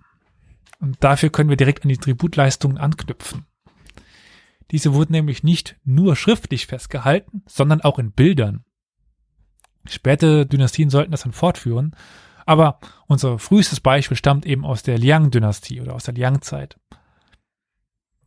Wir haben tatsächlich also Schriftstücke, auf denen die Tribute verzeichnet sind, mit Bildern aus der jeweiligen Gegend von Menschen. Also wie sich die Liang-Dynastie einen typischen Perser zum Beispiel vorgestellt hat. Also das ist sehr interessant, weil wir eben dadurch modische Rückschlüsse machen können und, naja, aber auch auf die Ausbreitung von chinesischem Einfluss. Wir finden Einträge für ganz verschiedene Regionen in Zentralasien, etwa Merv oder Balch, aber auch Malaysia und Japan. Und tatsächlich sind die, abgebildeten Menschen auch relativ landestypisch gekleidet. Also das passt schon irgendwie, wenn man sich vorstellt, was man eben aus diesen Regionen weiß, wie dem, was die Menschen anhatten. Das ist schon ganz gut ge gezeichnet. Lohnt sich definitiv, die mal anzuschauen diese Tributleistungstäfelchen. Doch, die Liang, wie gesagt, sie hätten eine Großmacht werden können, sind sie nicht, denn auch und ihre Nachfolger, die Shen-Dynastie, versanken im Chaos. In einer Quelle werden die letzten Jahrzehnte der Liang- und Shen-Dynastie folgendermaßen beschrieben.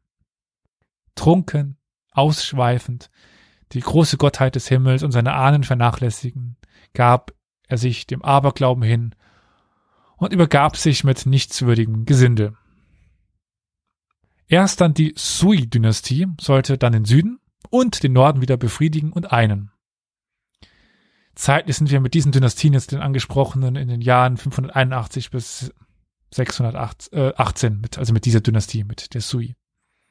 Also nicht besonders lang, aber trotzdem wird die Sui-Dynastie ja zu den großen Dynastien Chinas gezählt. Denn, wie erwähnt, konnten sie den, das Land, also China, wieder einen. Der Gründer war, Olli, was würdest du raten? Was, wenn ich das jetzt so frage, was war denn der Gründer von, von Beruf her? Nachdem du das eben so erwähnt hast, wieder Richtung Militär, General? Ja, ein General.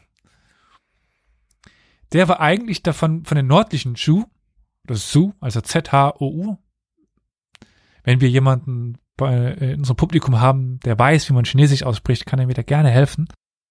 Auf jeden Fall einer dieser Generäle der nördlichen Su, die wir ja hatten, in, also in der nördlichen Gegend. Wurde beauftragt, äh, die nördlichen Qi zu stürzen. Das hatten wir damals, das ähm, ist ja nach, den, nach der Wei-Zeit diese drei Dynastien gab. Die östlichen, die westlichen Wei und den nördlichen Qi. Und die nördlichen Su dann irgendwie aus diesen drei entstehen, nach und nach die unterwerfen. Es geht jetzt eben um die Zeit, wo sie die Qi stürzen sollen. Aber dieser General stoppt nicht, nachdem er die Qi unterworfen hat, sondern er unterwirft jetzt ganz China. Hups, ist passiert. Aber nach kurzer Zeit kam es aufgrund von sehr hohen Steuern und der Ausbeutung der Bevölkerung zu Aufständen. Und auch die Türken, Mandschuren und Koreaner drückten auf die Grenze, also so wieder so eine Art, um es vielleicht für uns bekannter darzustellen, so eine Art Völkerwanderung. Also eben Völker, die einwandern wollten. 617 erhob sich dann ein, Olli? General? Danke. Mit dem Namen Li Yuan und beendete die Herrschaft der Sui und gründete die nächste Dynastie, die Tang. Die Tang konnten sich ausnahmsweise mal lange an der Macht halten. Ich muss jetzt mal nicht dauernd sagen, neue Dynastie. Auf jeden Fall sind wir jetzt in der Zeit der Tang-Dynastie. Und gleichzeitig breitete sich mit diesen auch der Einfluss ja, Chinas bis weit über die Grenzen des modernen Chinas fast hinaus, nach Südostasien und nach äh, Zentralasien aus. Ein Sohn dieses Gründergenerals besiegte 626 und 630 die Osttürken und öffnete ebenso China auch nach Westen. Der Grundstein für den Aufschwung der Seidenstraße war gelegt. Also mit Tributzahlungen ging China damals bis ans Kaspische Meer, also fast bis nach Europa. Gleichzeitig war auch der kulturelle Einfluss des Nahen Mittleren Ostens nun auf dem Weg nach China, sei es Mode, Architektur oder Kunst.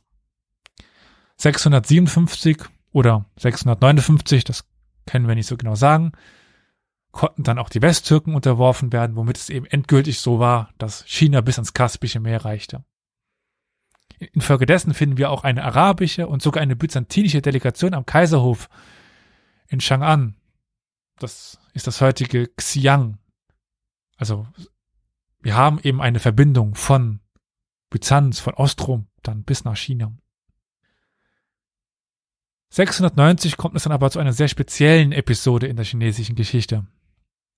In dieser Zeit herrscht nämlich bis 705 die sogenannte schreckliche Kaiserin, die einzige Kaiserin der chinesischen Geschichte.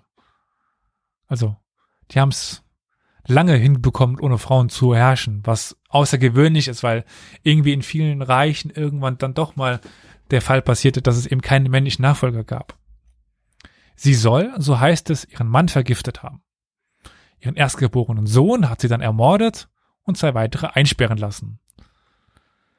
Wobei wir natürlich bei der Quellenlektüre aufpassen müssen. Frauen als Herrscherinnen wurden ja durch die Schreiber oft verunglimpft.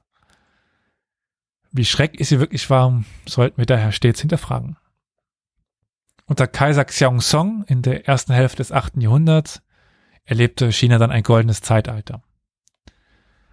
Aber gleichzeitig begannen die andauernden Kriege an der Seidenstraße die Staatskasse auch zu entleeren. 751 hatten wir dann die, die erwähnte Niederlage am Talas gegen das sich ausbreitende Kalifat, wodurch Zentralasien dann den Kaisern langfristig entrissen wurde. Es wäre interessant zu sehen, was passiert wäre, wenn Zentralasien weiter chinesisch beeinflusst geblieben wäre. Naja. Die aufgeblähten Truppen im Norden, oft Angehörige verschiedener Turkethnien, begannen vermehrt eigene Entscheidungen und Politik zu machen. Personen wie An Lushan, der, der, der war was, Olli? General? Genau. Eben auch keine Chinesen begannen gegen die Dynastie zu rebellieren. Es sollte dann aber noch über ein Jahrhundert dauern, bis in der zweiten Hälfte des neunten Jahrhunderts die Tang-Dynastie endgültig zerfiel. Im Jahr 900 bemächtigte sich dann Eunuchen, nicht Generäle, äh, des Kaisers, die Macht auch damit, wurden dann aber durch Olli, Schon wieder Generäle? Oder wurden Generäle? äh, naja, durch den General äh, Su Wen beseitigt, wie alle anderen Oder so. Tang-Provinzen, äh, Tang-Prinzen. also zuerst übernehmen eben die Eunuchen die, die Macht, werden dann aber durch diesen General Su Wen besiegt. 907 übernahm wieder einmal ein General die Macht und gründete dann, also das ist dieser Shu Wen, die spätere Liang-Dynastie, also die spätere Liang-Dynastie die aber nicht lange bestehen sollte und auch nicht über ganz China herrschte. Aber bevor wir dazu kommen, sollte ich vielleicht noch ein paar oder will ich noch ein paar Worte zur Tang-Epoche verlieren, weil sie kulturell auch sehr interessant ist. Während ihrer Herrschaft wurden nämlich einige Erfindungen gemacht, von denen man in Europa noch nicht mal träumte. Etwa der Buchdruck mit Stempeln, die tickende Wasseruhr, Hartporzellan und tatsächlich die Zeitung. Durch die Fortführung von Kanalausbauten der Sui erlebte ganz China einen massiven wirtschaftlichen Aufschwung, gefördert durch den Binnenhandel über den Vielzahl von neuen kan äh, Kanälen, die gleichzeitig auch das Land bewässerten. Es wurde die Leibeigenschaft abgeschafft und jedem Bauer eine eigene Parzelle auf Lebenszeit übergeben. Das war möglich, da es regelmäßige Volkszählung und Landvermessungen gab. Wir wissen eben, wie viele Menschen zu dieser Zeit in China lebten und wie das Land aussah, eben dadurch. Im 9. Jahrhundert wurde dieses System dann aber grundlegend untergraben und erodiert, so dass der Kaiser immer wieder neue Steuern einführen musste, um seinen Militärhaushalt zu bezahlen. Viel Land war, wen wundert es, in die Hand von wenigen gelandet, eben von Großgrundbesitzern. Aber damit entwickelte sich eben wieder hin zum alten System. Religiös war die Zeit, meist zumindestens, durch ein offenes Klima geprägt. Buddhismus, Konfuzianismus und Daoismus waren die drei wichtigen.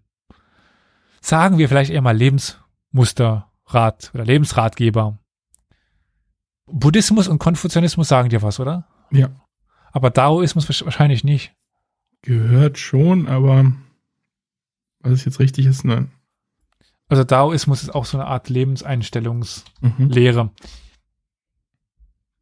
Eine Philosophie die wäre oder die die äh, Lehre des, des Weges halt auch als Taoismus bekannt. Vielleicht manchen eher bekannt. Gleichzeitig begannen sich aber auch der Islam, der Manichäismus und das Christentum auszubreiten. Wir hatten ja auch noch zur Zeit von den Mongolen zum Beispiel noch eine große christliche Minderheit in, in China. Wenn dann äh, Marco Polo nach China kommt und dann dort plötzlich Christen trifft, dann wundert er sich dann doch ein bisschen. Aber in dem Jahr oder in den Jahren ab 800 oder nach dem Jahr 800 änderte sich das Klima grundlegend. In der beginnenden Krisenzeit etablierte sich eine Art vormoderner Nationalismus. Alles von außen wurde als schlecht angesehen. 833, 836 verbot man daher den Umgang mit farbigen Menschen und 843 die Religionen der Außenstehenden. Und so erlebte dann auch der Buddhismus einen, einen Niedergang. Der Konfuzianismus sollte fortan die wichtigste, sagen wir mal Religion, auch wenn der Begriff Religion nicht unbedingt passt. Auf die Tang-Dynastie folgte dann auch wieder eine Zeit, nämlich die Zeit der fünf Dynastien und der zehn Königreiche. Durch was war diese Zeit wohl geprägt, Olli? Das ist eine sehr gute Frage. Na, ich werde mal raten, durch fünf Dynastien und zehn Königreiche. Okay, wieder zu naheliegend. Mhm. Mit den 16 Streitenden, okay. Ja, genau. Also wenn eine Zeit heißt, dann heißt die tatsächlich so, weil es so ist. Und wenn jemand was, was gründet, dann ist es ein, ein General. das ist äh, das Wichtigste heute. Aber ja, wie kommt es zu dieser etwas komisch anmutenden Benennung? Also fünf Dynastien, zehn Reiche. Wie passt das zusammen?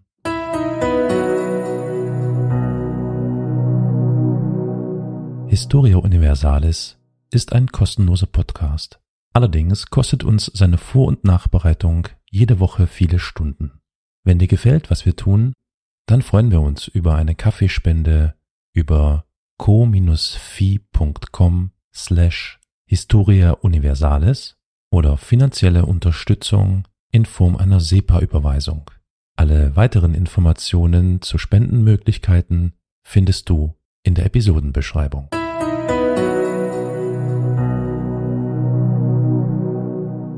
Also, im Süden herrschte in dieser ja, kurzen Zeit, also nicht mal 60 Jahre, fünf Dynastien. Während es im, äh, im Norden zehn relativ zeit, ungefähr zeitgleich existierende Königreiche gab. Und ja, eigentlich mehr, aber traditionell spricht man eben von den zehn wichtigsten Reichen. Diese und auch die Dynastien, äh, alle aufzuzählen und ihre Geschichte zu berichten, würde jetzt aber den Rahmen sowas von, von sprengen. Dementsprechend möchte ich das dann doch an dieser Stelle euch und uns erstmal ersparen. Daher möchte ich auch zum nächsten wichtigen Zeitabschnitt gehen. Aus der eben erwähnten Zeit setzen sich zwei Dynastien durch. Im Süden einigten die Song die verschiedenen Gebiete und im Norden waren es die schon angesprochenen Khitan, die als Liao-Dynastie Nordchina und die östlichen Teile des eurasischen Steppengebiets einigen sollten. Wobei wir jetzt von Nordchina wirklich vom nördlichsten China sprechen. Die Liao ja, befanden sich dabei fast ständig im Konflikt mit den Song, die ihnen meist auch einen Tribut leisten mussten.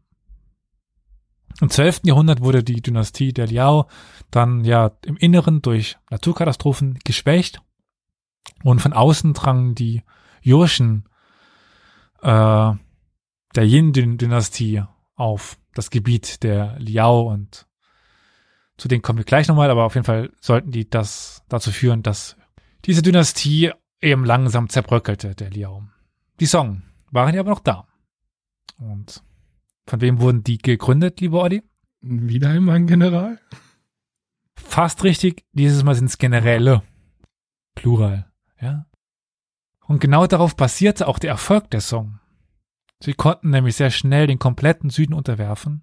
Im Westen und insbesondere im Norden hatten sich, hatten sich zeitgleich noch andere mächtige Gegner etabliert.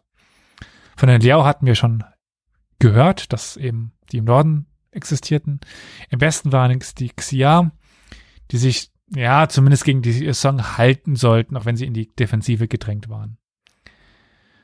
Nach Beendigung der Einigung Chinas auf militärischem Weg, bis auf wie gesagt Nordchina und die Xia im Westen, äh, auf militärischem Weg hielt der Kaiser einen berühmten Empfang ab, zu dem er seine Armee Führer einlied, einlud, also diese Generäle.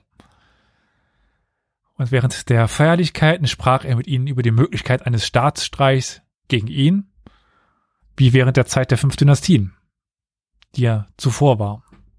Die Anwesenden protestierten gegen diese Ansicht und versicherten ihm, dass niemand unter ihnen so qualifiziert zum Führen eines Landes sei wie er, also der Kaiser, der auch ein, ein General war.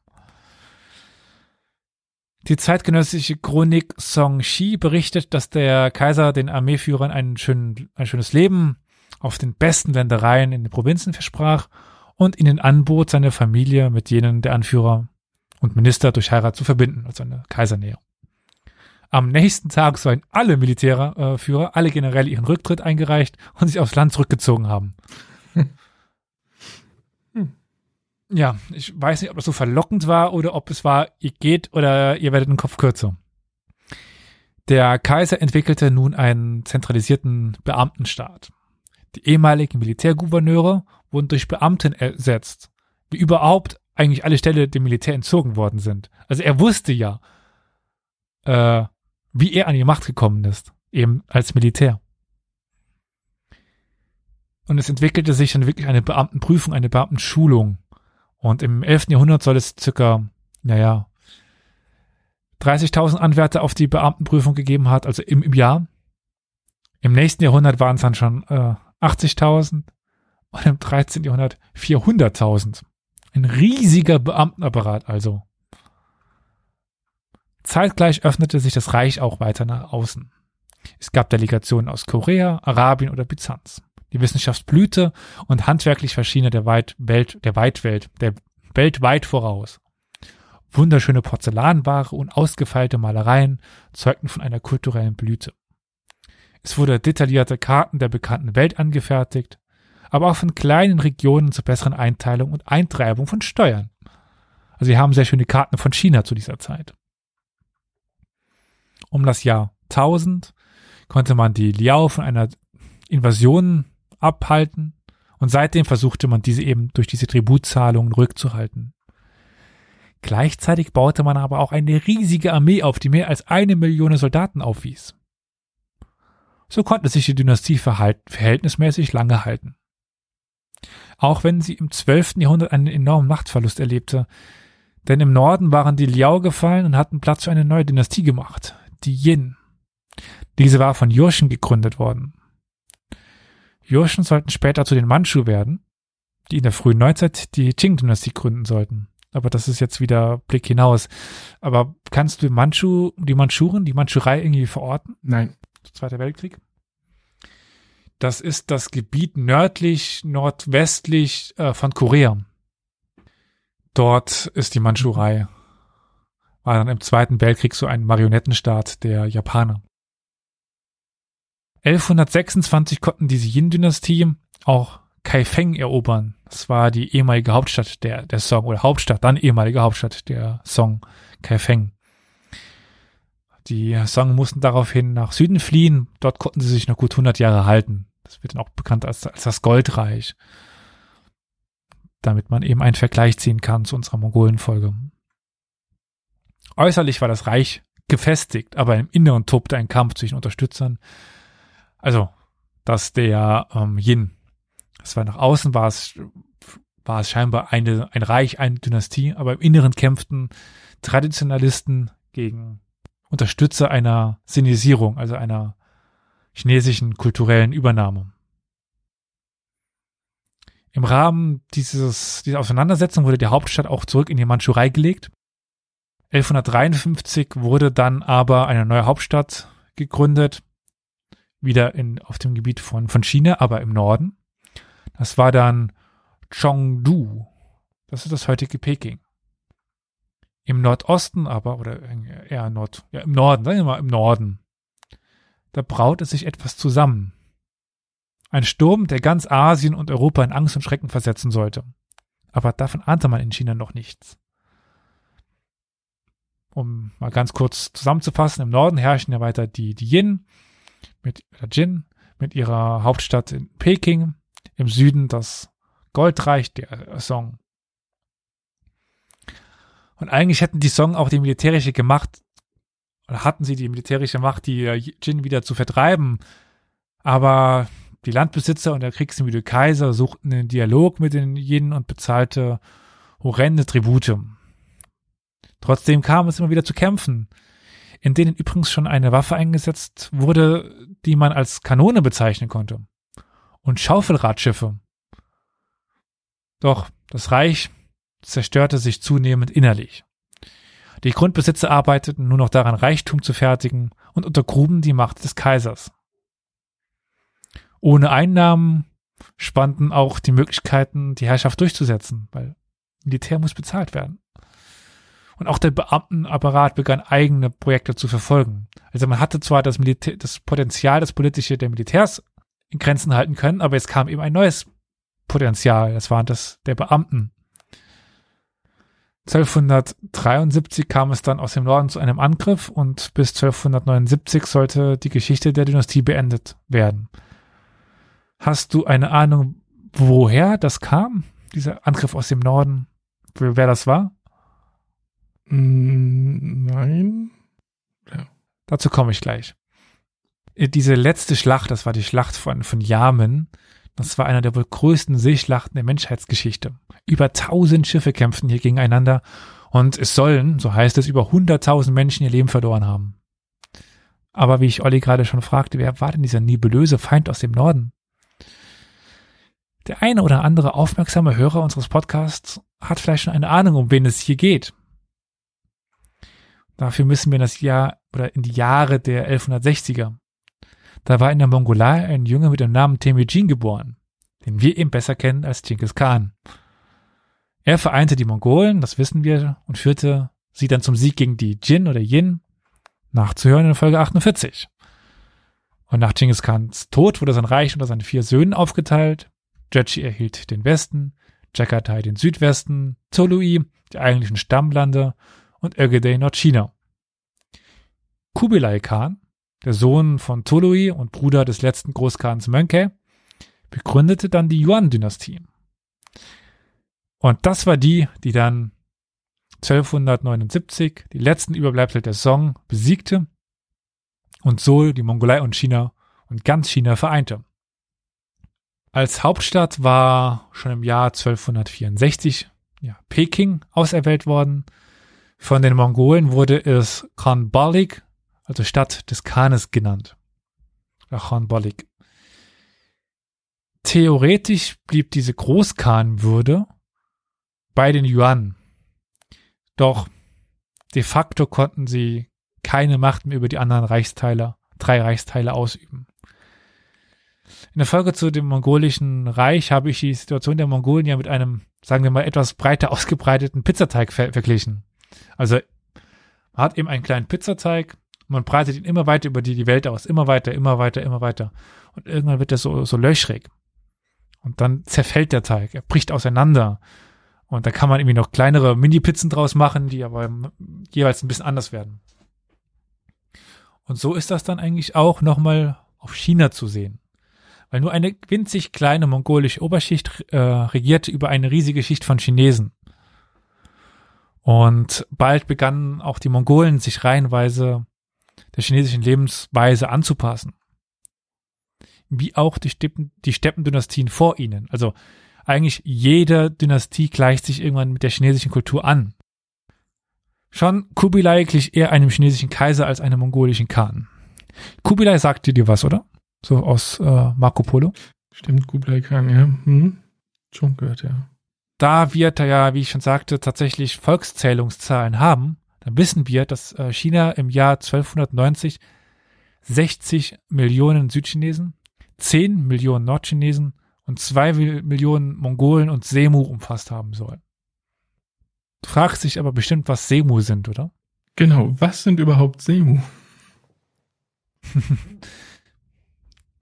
Semu meint eingewanderte Ethnien aus West- und Zentralasien, die zur Zeit der Mongolen in das Land kamen. Und vor seinem Tod ließ Kubilai, warum wir auch diese Aufteilung haben, Südchinesen, Nordchinesen, Mongolen und, und Semu, Kubilai oder Kublai ließ die Bevölkerung seines Reiches in vier, äh, in vier Kategorien einteilen. Sozial ganz oben standen die weißen Mongolen. Das meint die echten Mongolen. Unter ihnen standen die schwarzen Mongolen, Gara Monghul. Also weitere mongolisch-turkstämmige Ethnien, wie eben zum Beispiel dieses Semu. Als drittes folgen dann die Nordchinesen. Damit waren wiederum Kitai, Jurchen oder Koreaner gemeint. Diese durften dann schon keine hohen Beamtenstellen mehr ausüben und auch im Militär keine Führungspositionen einnehmen. Ganz unten standen die Hanren, die Südchinesen. Sie durften nichts. Sie durften sich nicht wehren, keine Waffen besitzen und sich eigentlich auch nicht den Beruf aussuchen oder wechseln. Wobei, wie das mal so ist, hatte man Geld, durfte man trotzdem. Mit der Zeit der Mongolen-Dynastie kam es dann auch zum bisher meisten Austausch mit der restlichen Welt. Ich denke, vielen ist die Seidenstraße da ein Begriff, also der Handelsstrom, der von Peking über Zentralasien bis nach China führte. Händler wie der schon viel erwähnte Marco Polo handelten darüber Waren von Europa bis nach China und wieder zurück. Die Mongolen förderten diesen Handel durch Schutz und Unterstützung. Noch nie hatte man eigentlich von Kaffa auf der Krim bis nach Peking reisen können, ohne um sein Leben zu fürchten. Nun mussten die Räuber um ihr Leben fürchten, denn der Khan rächte getötete Händler fürchterlich. Das hat der Khwarizm Schah ziemlich direkt erfahren müssen. Also wer einem Händler an Leib und Leben ging, der musste um sein Leib und Leben fürchten. Mitte des 14. Jahrhunderts kam es dann aber zu einer Reihe von Überschwemmungen. Und auch die Chinesen, insbesondere die Südchinesen, selber hatten ja genug von der Unterdrückung durch die Mongolen. So kam es zu den Aufständen der roten Turbane. Sie gingen zurück auf eine buddhistische Sekte und wurden nach ihrem, nach ihrer roten Kopfbedeckung benannt. Wundert jetzt bei dem Namen. Sie konnten die Mongolen schlussendlich nach langem Kampf besiegen und den letzten Khan 1368 aus Peking vertreiben.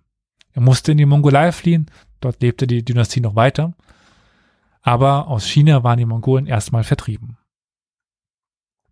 Aber die nach oder in die Mongolei geflohenen Mongolen, was war denn da jetzt passiert? Die mussten jetzt erstmal in der Mongolei neu die Macht auskämpfen. Und schlussendlich konnte dort ein Stamm die Macht übernehmen, ja, den kein Abkömmlinge von Genghis Khan vorstand. Die Euraten. Die Euraten wiederum sollten unter Essen Khan oder Essen Khan 1449, naja, zumindest kurzfristig an die Dynastie der Yuan anschließen. Die konnten nämlich den chinesischen Kaiser gefangen nehmen. Doch wirklich Erfolg konnten sie daraus nicht schlagen, aber noch lange die Geschichte der Mongolei prägen und noch ein bisschen westlich davon. Damit sind wir aber zeitlich am Ende des Mittelalters angekommen. Zumindest für die Mongolei. Aber was passiert denn mit China nach der Yuan-Dynastie? Nun, hier kam eine Dynastie an die Macht, die mindestens so bekannt ist wie der Name der Han-Dynastie, also die Han-Chinesen. Wenn man ein China-Restaurant aufmacht, wie nennt man das dann? Olli, was würdest du dem denn geben? Für einen Namen? Keine Ahnung. Bei, bei Namen bin ich raus. Aber ich weiß nicht, vielleicht kennst du irgendein Restaurant, was so heißt, oder du kennst die berühmten Vasen. Ming. Ja, doch. Das ist schon eher ein Begriff, ja. Also, ich, mir, ich habe immer diese, Assozi diese Assoziation, weil wir hier eben ein, ein Restaurant haben, was Ming heißt. Und ich jedes Mal dran vor, vorbeifahre und mir denke, also das ist ein Restaurant für mongolisches Essen. Schrecklich. Es gibt wirklich so viele, aber ich komme gerade auf keinen einzigen Namen von einem China-Restaurant in der Nähe. Hm. Okay, interessant. Ja, ich auch nicht so, bis auf die Ming, die eigentlich kein chinesisches Restaurant sind, weil sie mongolisches Essen machen wollen. Wobei die Ming, die waren, die die Mongolen aus China rausgeschmissen haben. Also irgendwie passt das nicht ganz. Aber sie nennen sich Ming und naja. Auf jeden Fall die Ming-Dynastie würde ich, würde ich behaupten, ist doch eine der berühmtesten, oder? Ja, doch. Also es folgten noch die Qing. Wenn ich dir jetzt, gut, jetzt ist ein bisschen Recency Bias, also wenn ich dich jetzt frage, was würdest du denn als die berühmteste oder die bekannteste Dynastie nennen, würdest, würdest du wahrscheinlich Ming sagen, weil ich es dir gerade gesagt habe. Hätte ich dich vorher, vorher fragen sollen. Ich versuche es trotzdem. Was würdest du denn sagen, verbindest du denn am meisten mit China? Welche, welchen Dynastienamen? Ming, Han, Yuan, Tang, Song. Ja, Ming und Han sind auf jeden Khan. Fall Namen, die, die doch sehr bekannt sind. Das stimmt schon. Also. Hm. Ja. Vom Bekanntheitsgrad definitiv. Begründet war die Dynastie ja, wie wir schon sagten, von der Rebellion der Roten Turbane. Sie hatten sich auch gegen andere chinesische Anwärter durchgesetzt, also es gab es äh, noch die Versuche, eine andere Dynastie auf den Thron zu setzen. Die Yuan hatten ja aber massiv auf den Handel gesetzt also Seidenstraße, wie gesagt. Die Ming nun aber investierten massiv in den Ausbau von Landwirtschaft. Neue Bewässerungssysteme wurden angelegt und bis zu einer Milliarde neuer Nutzbaume wurden gepflanzt, also ein riesiges Aufforstungsprogramm. Im Vergleich zu den früheren Dynastien konnte der erste Ming-Kaiser, es tut mir leid, Sui Yuhang, Yuha,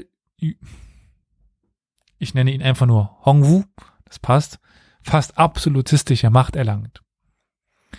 Er schaffte das Amt des Großkanzlers bzw. des Premierministers ab und bündelte alle Kompetenzen auf seiner Position. Er führte eine Reihe von Prozessen gegen ehemalige Vertraute, also wieder äh, die ehemaligen Mächtigen abgesägt und gründete auch eine Geheimpolizei. Die Garde mit den Brokatkleidern dann hat er oder soll dann eine ganze Reihe von Beamten und Militärs aus bloßem Misstrauen hinrichten lassen haben. Wie die Yuan ließ er nun die Bevölkerung in Gruppen einteilen. Dieses Mal aber drei und ohne direkte soziale Komponente.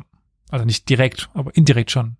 Es gab die Bauern, es gab, es gab die Soldaten und es gab die Handwerker. Heiraten zwischen den Gruppen waren eigentlich verboten. Und Soldaten hatten Land zugesprochen bekommen. so sollten sie sich selbst erneuern und eigentlich eine selbstversorgende Armee erschaffen. Also ein Soldat konnte sich selbst versorgen. Und sein Sohn sollte auch Soldat werden. Und dessen Sohn wieder, wieder Soldat. Und immer wieder Soldat, Soldat, Soldat, Soldat. Also Soldaten sollten die neuen Soldaten schaffen. Aber ich denke, das könnt ihr euch vorstellen, das funktionierte so nicht. Nicht jeder wollte Soldat. Jetzt ein kleines Problem. nicht jeder wollte Soldat sein. Und ja, nicht jeder wollte Handwerker sein, der als Handwerker geboren worden ist.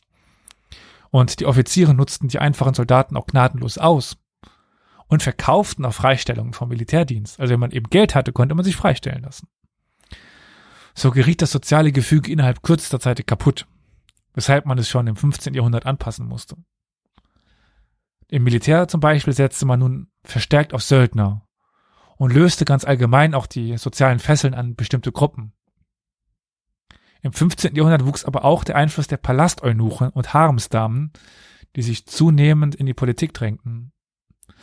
Aber anders als die Beamte waren sie ganz abhängig vom Kaiser und konnten immer wieder zurückgedrängt werden. Also ein, ein Beamter kann auch seiner Position her mächtig sein. Als Palasteunuch oder Haremsdame ist man mächtig, wenn man dem Kaiser nahe ist. Mit den Ming erlebte auch der Konfuzianismus einen Aufstieg. Ich meine, er war schon vorher mächtig, aber das war eben die Staatsreligion der, der äh, Ming. Der Konfuzianismus ist auch traditionell negativ gegenüber Händlern eingestellt was unter anderem auch die Abkehr vom Handel hin zur Landwirtschaft erklärt. Aber nichtsdestotrotz stellte China seine Kontakte nach außen nicht ein. Aber naja, es entwickelte sich schon eine stärkere nach innen Konzentriertheit. Man achtete nicht mehr so unbedingt darauf, was außerhalb von China passierte. Und das gerade in einer Zeit, als der Westen begann, China, sagen wir mal, ein und schließlich auch zu überholen. Um Schmuggel zu vermeiden, wurde etwa 1525 alle hochseetauglichen Schiffe versenkt und verboten. Also damit auch die Möglichkeit, Kontakte übers Wasser zu knüpfen, deutlich eingeschränkt. Aber wir kennen auch die Expedition eines sehr berühmten Admirals, Zheng He. Sagte dir, dir was? Nein. Der hat auf jeden Fall mit einer riesigen Flotte zwischen 1405 und 1433 in sieben Expeditionen den Pazifik und Indischen Ozean bereist und, und bis nach äh, Arabien und Ostafrika gekommen sein. Mit diesen äh, Chunken, mit den chinesischen Schiffen. Bis nach Mogadischu zum Beispiel. Aber damit sind wir am Ende der Zeit, die wir uns ja heute anschauen wollten. Also das, was wir Mittelalter nennen. Und wenn wir uns die frühe Neuzeit anschauen, ja, werden wir sicherlich nochmal auf die Ming zurückkehren und dann eben mit Übergang auf die Qing-Dynastie. Denn, kleiner Spoiler, die Ming werden nicht ewig herrschen.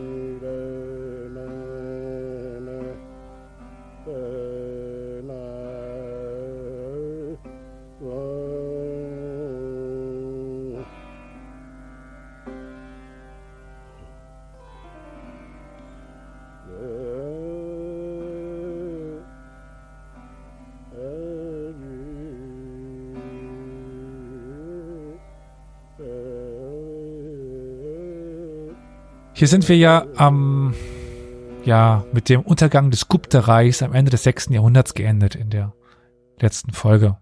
Also in der ersten Folge, nicht in der letzten. Wir sind ja schon bei der dritten. Nach diesem, nach den Gupta, sollten sich drei Reiche herausbilden. Im Südwesten waren es die Chalukya, die uns im zehnten bis zwölften Jahrhundert wieder begegnen werden. Sie waren Anhänger des Hinduismus und hatten und haben uns einige prächtige Tempel hinterlassen. Im Südosten wiederum waren es die Pallava. Woher diese kamen, ist umstritten. Es gibt da sogar Theorien über eine, Her über eine Herkunft aus Sri Lanka oder aber auch aus, aus Persien. Also Sri Lanka oder Persien, Hauptsache Tibet. Ich meine, die dritte äh, Überlegung ist einfach eine regionale Dynastie.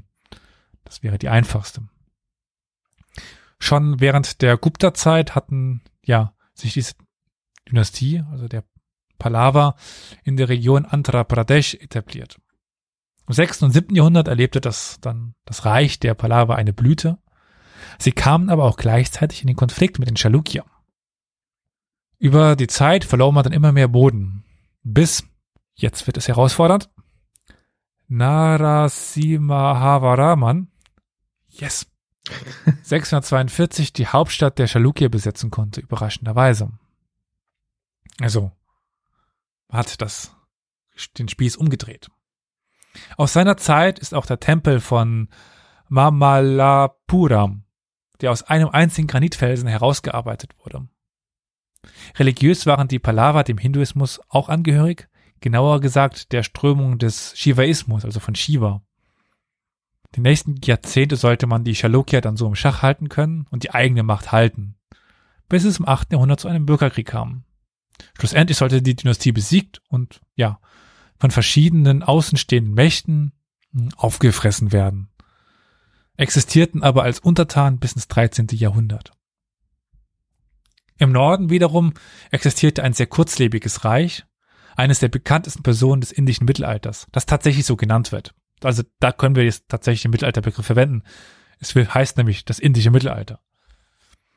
Diese Person, das ist der Harshavardhana von Kanauj. Auch hier übernehme ich keinerlei Gewähr für die richtige Aussprache der Namen. Er gilt als der letzte Förderer des Buddhismus in Indien, wo der Buddhismus aber eigentlich entstanden war. Er entstammte dem Clan der Vardhanas, der, ja, also diese Familie, die war zuvor als Generäle aufgetreten, der, der Guptas. Mit 16 Jahren bestieg er den Thron von Tanesa, das ist eine kleine Stadt in der Nähe von Delhi.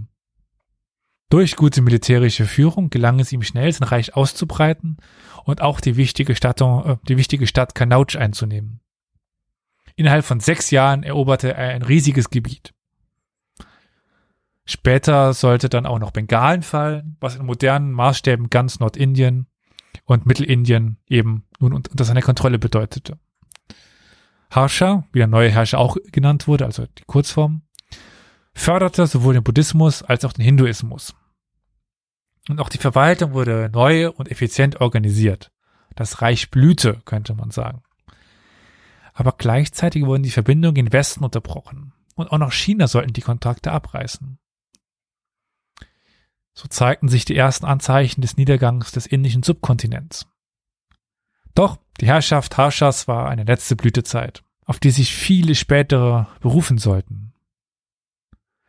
Schlussendlich wurde Harsha durch eine Verschwörung der Brahmanen besiegt und getötet und sein Reich zerfiel, ohne dass er einen Erben hatte. Die Hauptstadt seines Reiches, Kanauj, sollte, eine lang, sollte lange für den Ruhm und den Glanz seiner Herrschaft stehen und war Ziel vieler folgender Reiche. Das indische Mittelalter begann also, fast gegensätzlich zum europäischen, mit seiner Hochphase am Anfang, mit dem Reich des Harsha, der Chaluki und der Pallava. Vom 8. bis zum 10. Jahrhundert waren es wiederum drei andere Dynastien, die, die Geschicke Indiens maßgeblich prägen sollten. Also ich spreche immer nur von den größten. Es gibt immer noch kleine Reiche, die äh, sicherlich auch eigentlich eine Benennung verdienen oder eine Vorstellung, aber wir haben jetzt schon wieder ewig gebraucht, um überhaupt hier hinzukommen. Im Nordwesten herrschten die Pratihara, die den Rajputen bzw. den Gujarara zugerechnet werden. Die Rajputen, sagt ihr, sagt ihr das was? Rajput oder so? Nee, ich überlege gerade, aber hm. also da klingelt nichts. Bei mir ist das Problem halt, wenn man sich damit beschäftigt, dann kennt man die irgendwie dann schon. Deswegen weiß ich nie, ob man die voraussetzen kann. Deswegen vielleicht verliere ich ein paar, paar Wörter. Also Rajputen bezeichnet die Angehörigen zu einem kriegerischen Stamm aus der Kasse der Kshatriya, die im Nordwestindien, das ist heute Rajasthan, leben. Also Rajasthan, das Land, das Stan, sagt sich ja schon mal, ist ja persisch und bedeutet das Land der oder Heimat der, also der Heimat der Rajas, der Rajputen. Die pra Pratihara waren nicht die einzigen Rajput-Fürsten, aber sicherlich die wichtigsten bzw. mächtigsten. Aufgrund ihrer Position im Nordwesten waren es sie es, die zuerst auch mit der islamischen Expansion in Kontakt kamen und versuchten nun die vordringenden Muslime zu stoppen.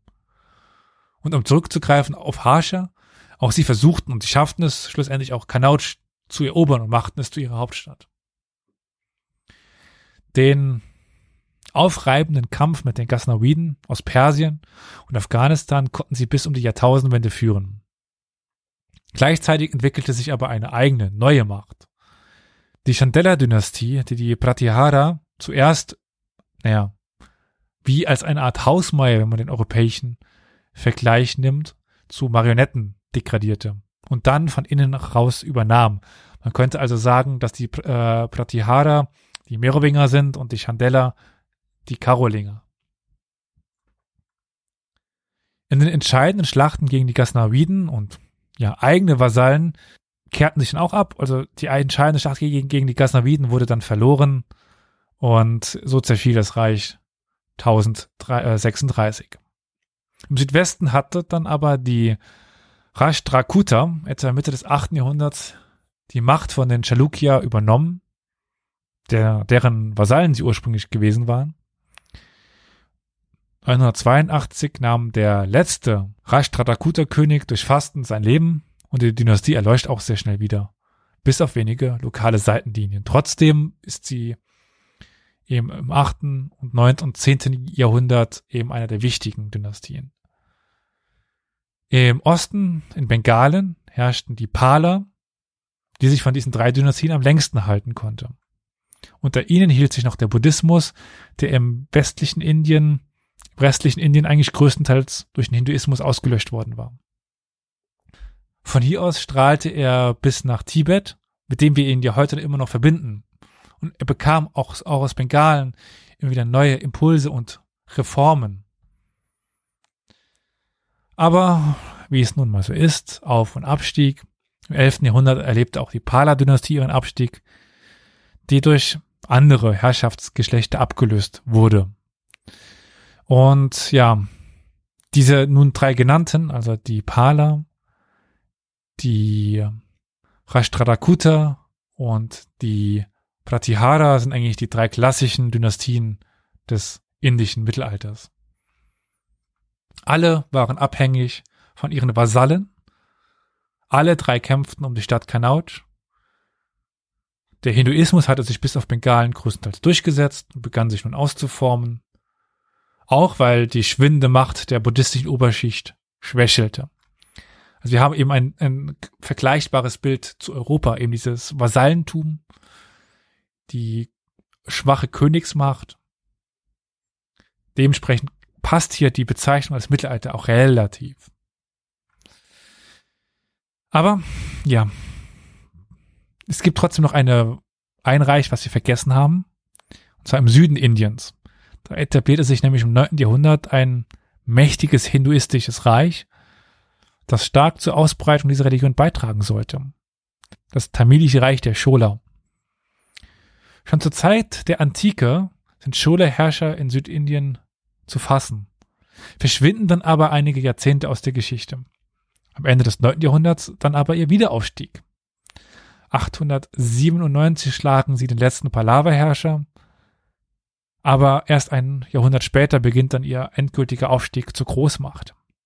Unter Raja Raja dem Ersten und seinem Sohn Rajendra dem Ersten erobern die Chola Sri Lanka und Südindien.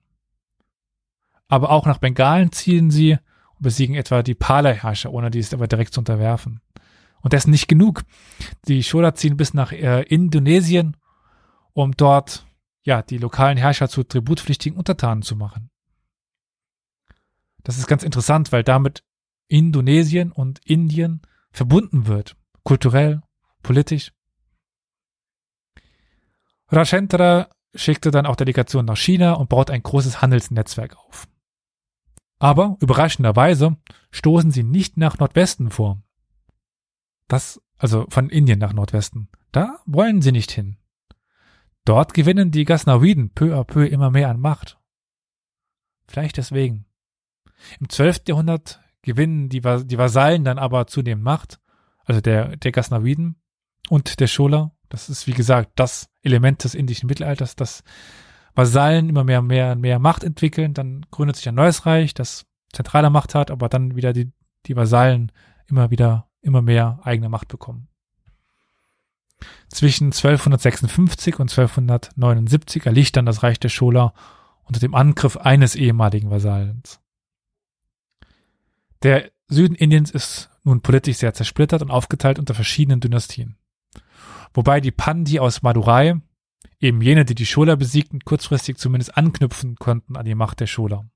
Aber aus dem Norden kommt, drohte eine Gefahr, die Indien bis heute prägen sollte. Als wir über die Rajputen sprachen, hatten wir schon gehört, dass die Muslime aus Afghanistan und auch dem Sindh nach Indien expandierten. Die Sindh ist wie gesagt, oder der Sindh ist wie gesagt die Region um die Mündung des Indus. Zuerst waren die Expansionen oder noch gar kein, war es noch gar keine Expansion, es waren Raubzüge. Aber sie stellten wohl irgendwann fest, dass Indien ziemlich reich ist und dass man da vielleicht herrschen wollte. Und so kommt es dann zu einer territorialen Expansion auf diese Raubzüge von, also muslimische Raubzüge. Zuerst dann territoriale Expansion. Nachdem die Ghaznaviden in Persien dann durch die Guriden abgelöst wurden, sollte sich der Druck nochmal erhöhen. Diese Dynastie konnte dann 1192 auch Nordindien und Delhi erobern. 1199 aber auch die letzte buddhistische Hochburg Nalanda zerstören. Und 1202 Bengalen erobern. Damit war fast ganz Nordindien unter die Kontrolle der Muslime geraten.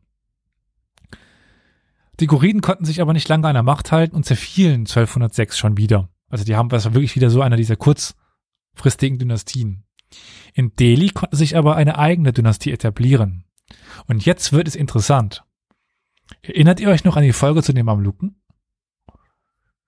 Dort habe ich einmal bestimmt, wenn nicht, dann schlag mich damals, keine Ahnung, erzählt, dass es in Indien eine ähnliche Entwicklung gab. Und die, genau da sind wir jetzt hier. Mit Qut Abdin al-Bak setzte sich nämlich ein Mamluk, also ein Kriegssklave, auf den Thron. Und die Dynastie nennt man daher auch die Sklavendynastie. Also auch eine mamlukische Dynastie wieder. Zu fast derselben Zeit wie in Ägypten. Auf Aybak folgte dann Iltumish. Noch den durften wir schon einmal kennenlernen in diesem Podcast wenn auch in einem, sagen wir mal, etwas anderen Format. Also eigentlich auch dessen Tochter Radia, die nämlich nach ihm den Thron bestieg. Dazu habe ich mal einen History Slam Beitrag geschrieben, der davon zeugt, dass ich das nicht gut kann, aber ich habe es versucht. Das Sultanat von Delhi, wie es auch genannt wird, breitete sich nun jedenfalls über fast ganz Indien aus und damit auch der Islam. Vielleicht mache ich schon den Vorgriff hier. Weißt du, warum heutzutage es nicht mehr so viele Moslems in Indien gibt? Nein. Also, nachdem sie von den Briten unabhängig wurden, hat man ja einen, hat man Pakistan erschaffen und Indien. In Indien sollten die Hindus leben und in Pakistan die Moslems. Pakistan war damals übrigens ah. sowohl Bangladesch als auch Pakistan es entwickelte sich auch relativ eine große, ja, sagen wir mal, Landflucht, also viele noch in Indien lebende Moslems sind nach Pakistan ge geflohen und andersrum auch. Das ist ja auch zum Beispiel ein Grund für diesen Konflikt um, ähm, um, um Kaschmir, um die, um die Region Kaschmir. Die je nachdem halt auch religiös begründet ist. Aber gut, das ist, ist sehr verkürzt, sehr verknappt, dieser Ausblick, warum der Islam zumindest zu großen Teilen wieder aus äh, Indien verschwunden ist.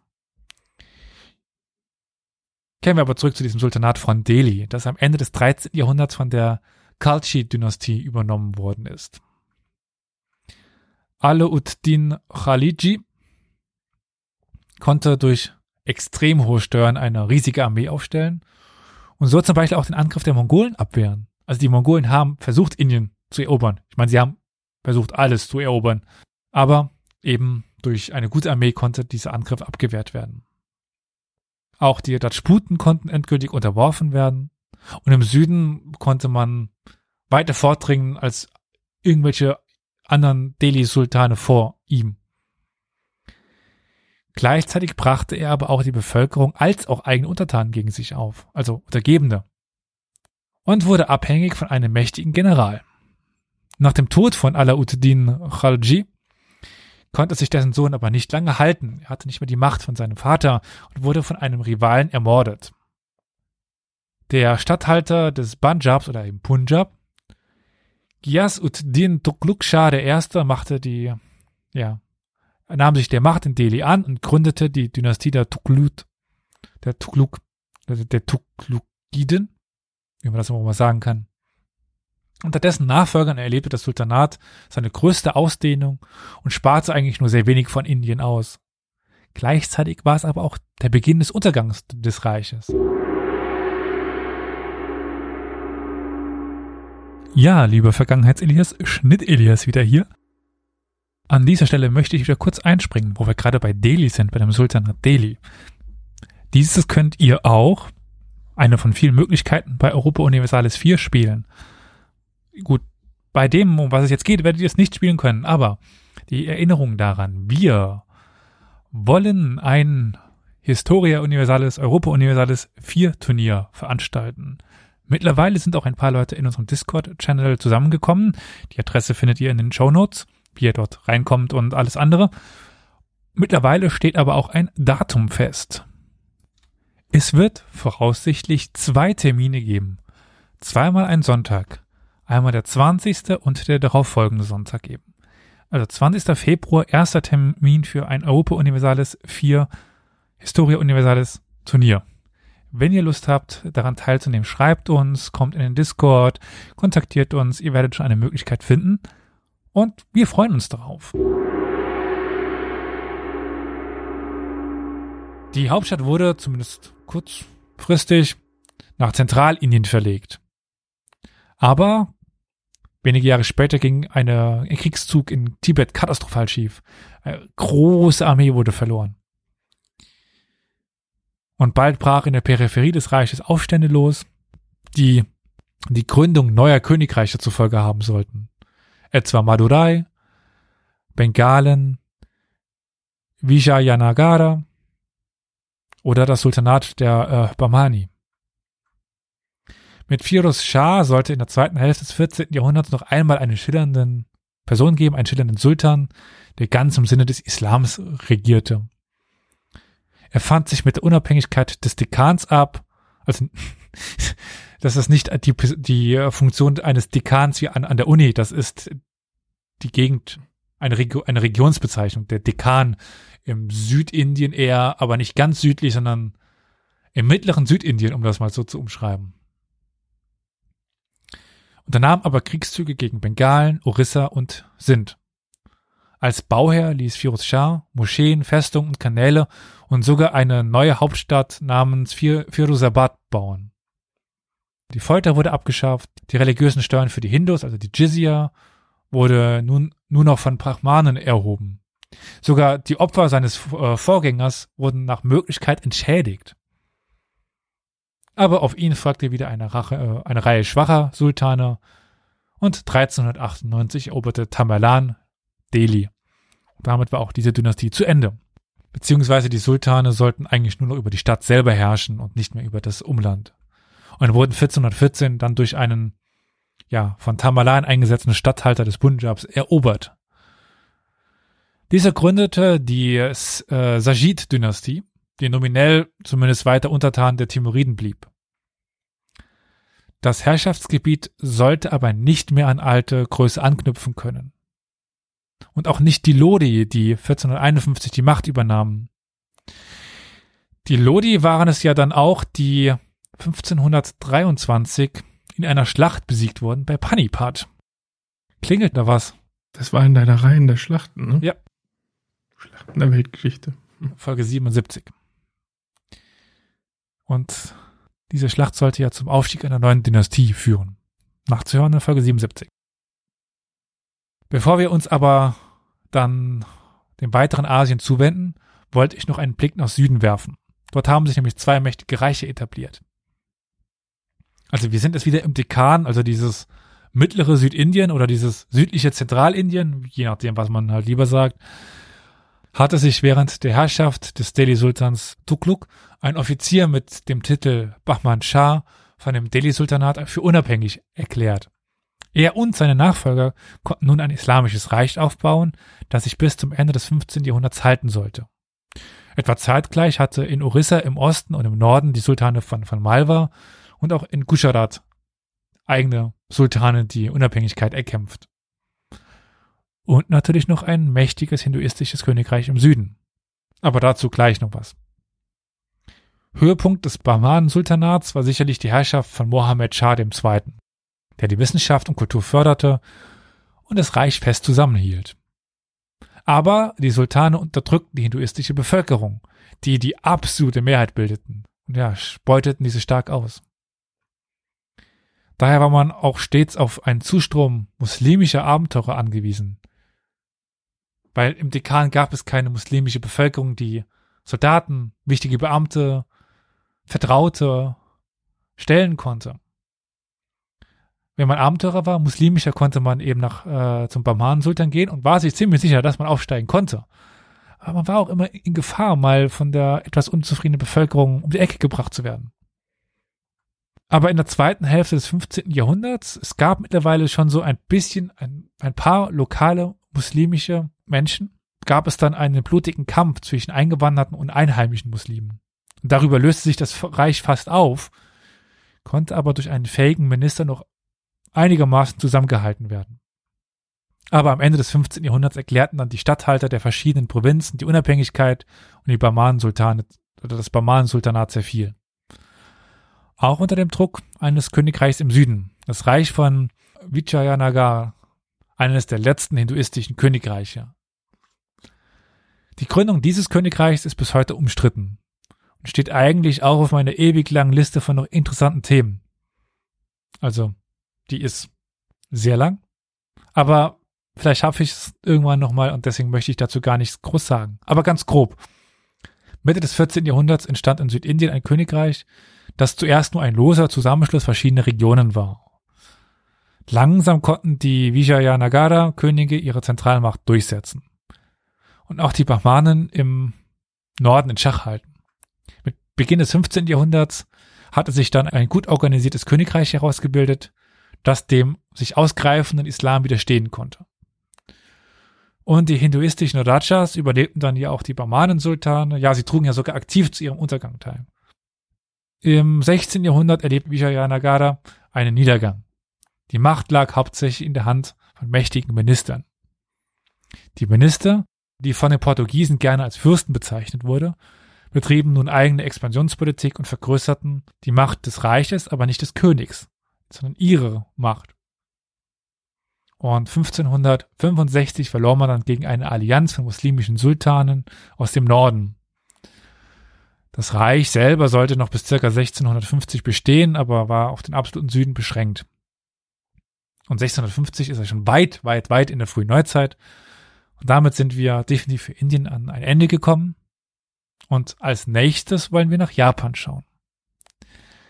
Da wir jetzt aber wahrscheinlich so fast zwei Stunden auf der Uhr haben, würde ich sagen, damit ihr, liebe ZuhörerInnen, nicht nochmal einen Vier-Stunden-Block vor euch habt, machen wir für heute Schluss und dann in der in der 125. oder 130. machen wir mit Japan weiter, auch Südostasien und Äthiopien dann. Ja, vielen Dank, dass du hier wieder einen Großteil abgerissen hast an der Menschheitsgeschichte. Ja, gerne. Ich hoffe, es war nicht zu unübersichtlich, zu viele seltsame Namen, zu viel Dynastienamen, zu viel äh, Generäle, zu viel, äh, nicht zu viel. Und ja, dir auch vielen Dank, dass du äh, dir das äh, angetan hast, hier mir beiseite zu stehen bei dem Ganzen. Sollen wir sagen, aufgrund der fortgeschrittenen Zeit verweisen wir einfach nur ganz kurz auf unsere Webseite www.historia-universales.fm und würden dann wahrscheinlich direkt die lieben ZuhörerInnen entlassen und verweisen darauf, dass eben dann bald Teil vier des theoretisch dritten Teils kommt. Der vierte okay. Belege jetzt, nenne ich das dann kleine Menschheitsgeschichte 3.1 und das andere 3.2? Ich, ihr werdet sehen. Würde schon fast Sinn ergeben. Liebe ZuhörerInnen, wenn ihr nach auf den Titel schaut, wisst ihr das. Ich weiß es noch nicht. Nun gut. Dann, liebe Olli, wünsche ich dir einen, für uns wie gesagt, schönen Abend Und liebe ZuhörerInnen, euch einen schönen guten Morgen, einen schönen Mittag, einen schönen Abend. Es war mir ein Blumenpflücken. Bis zum nächsten Mal. Bis dann.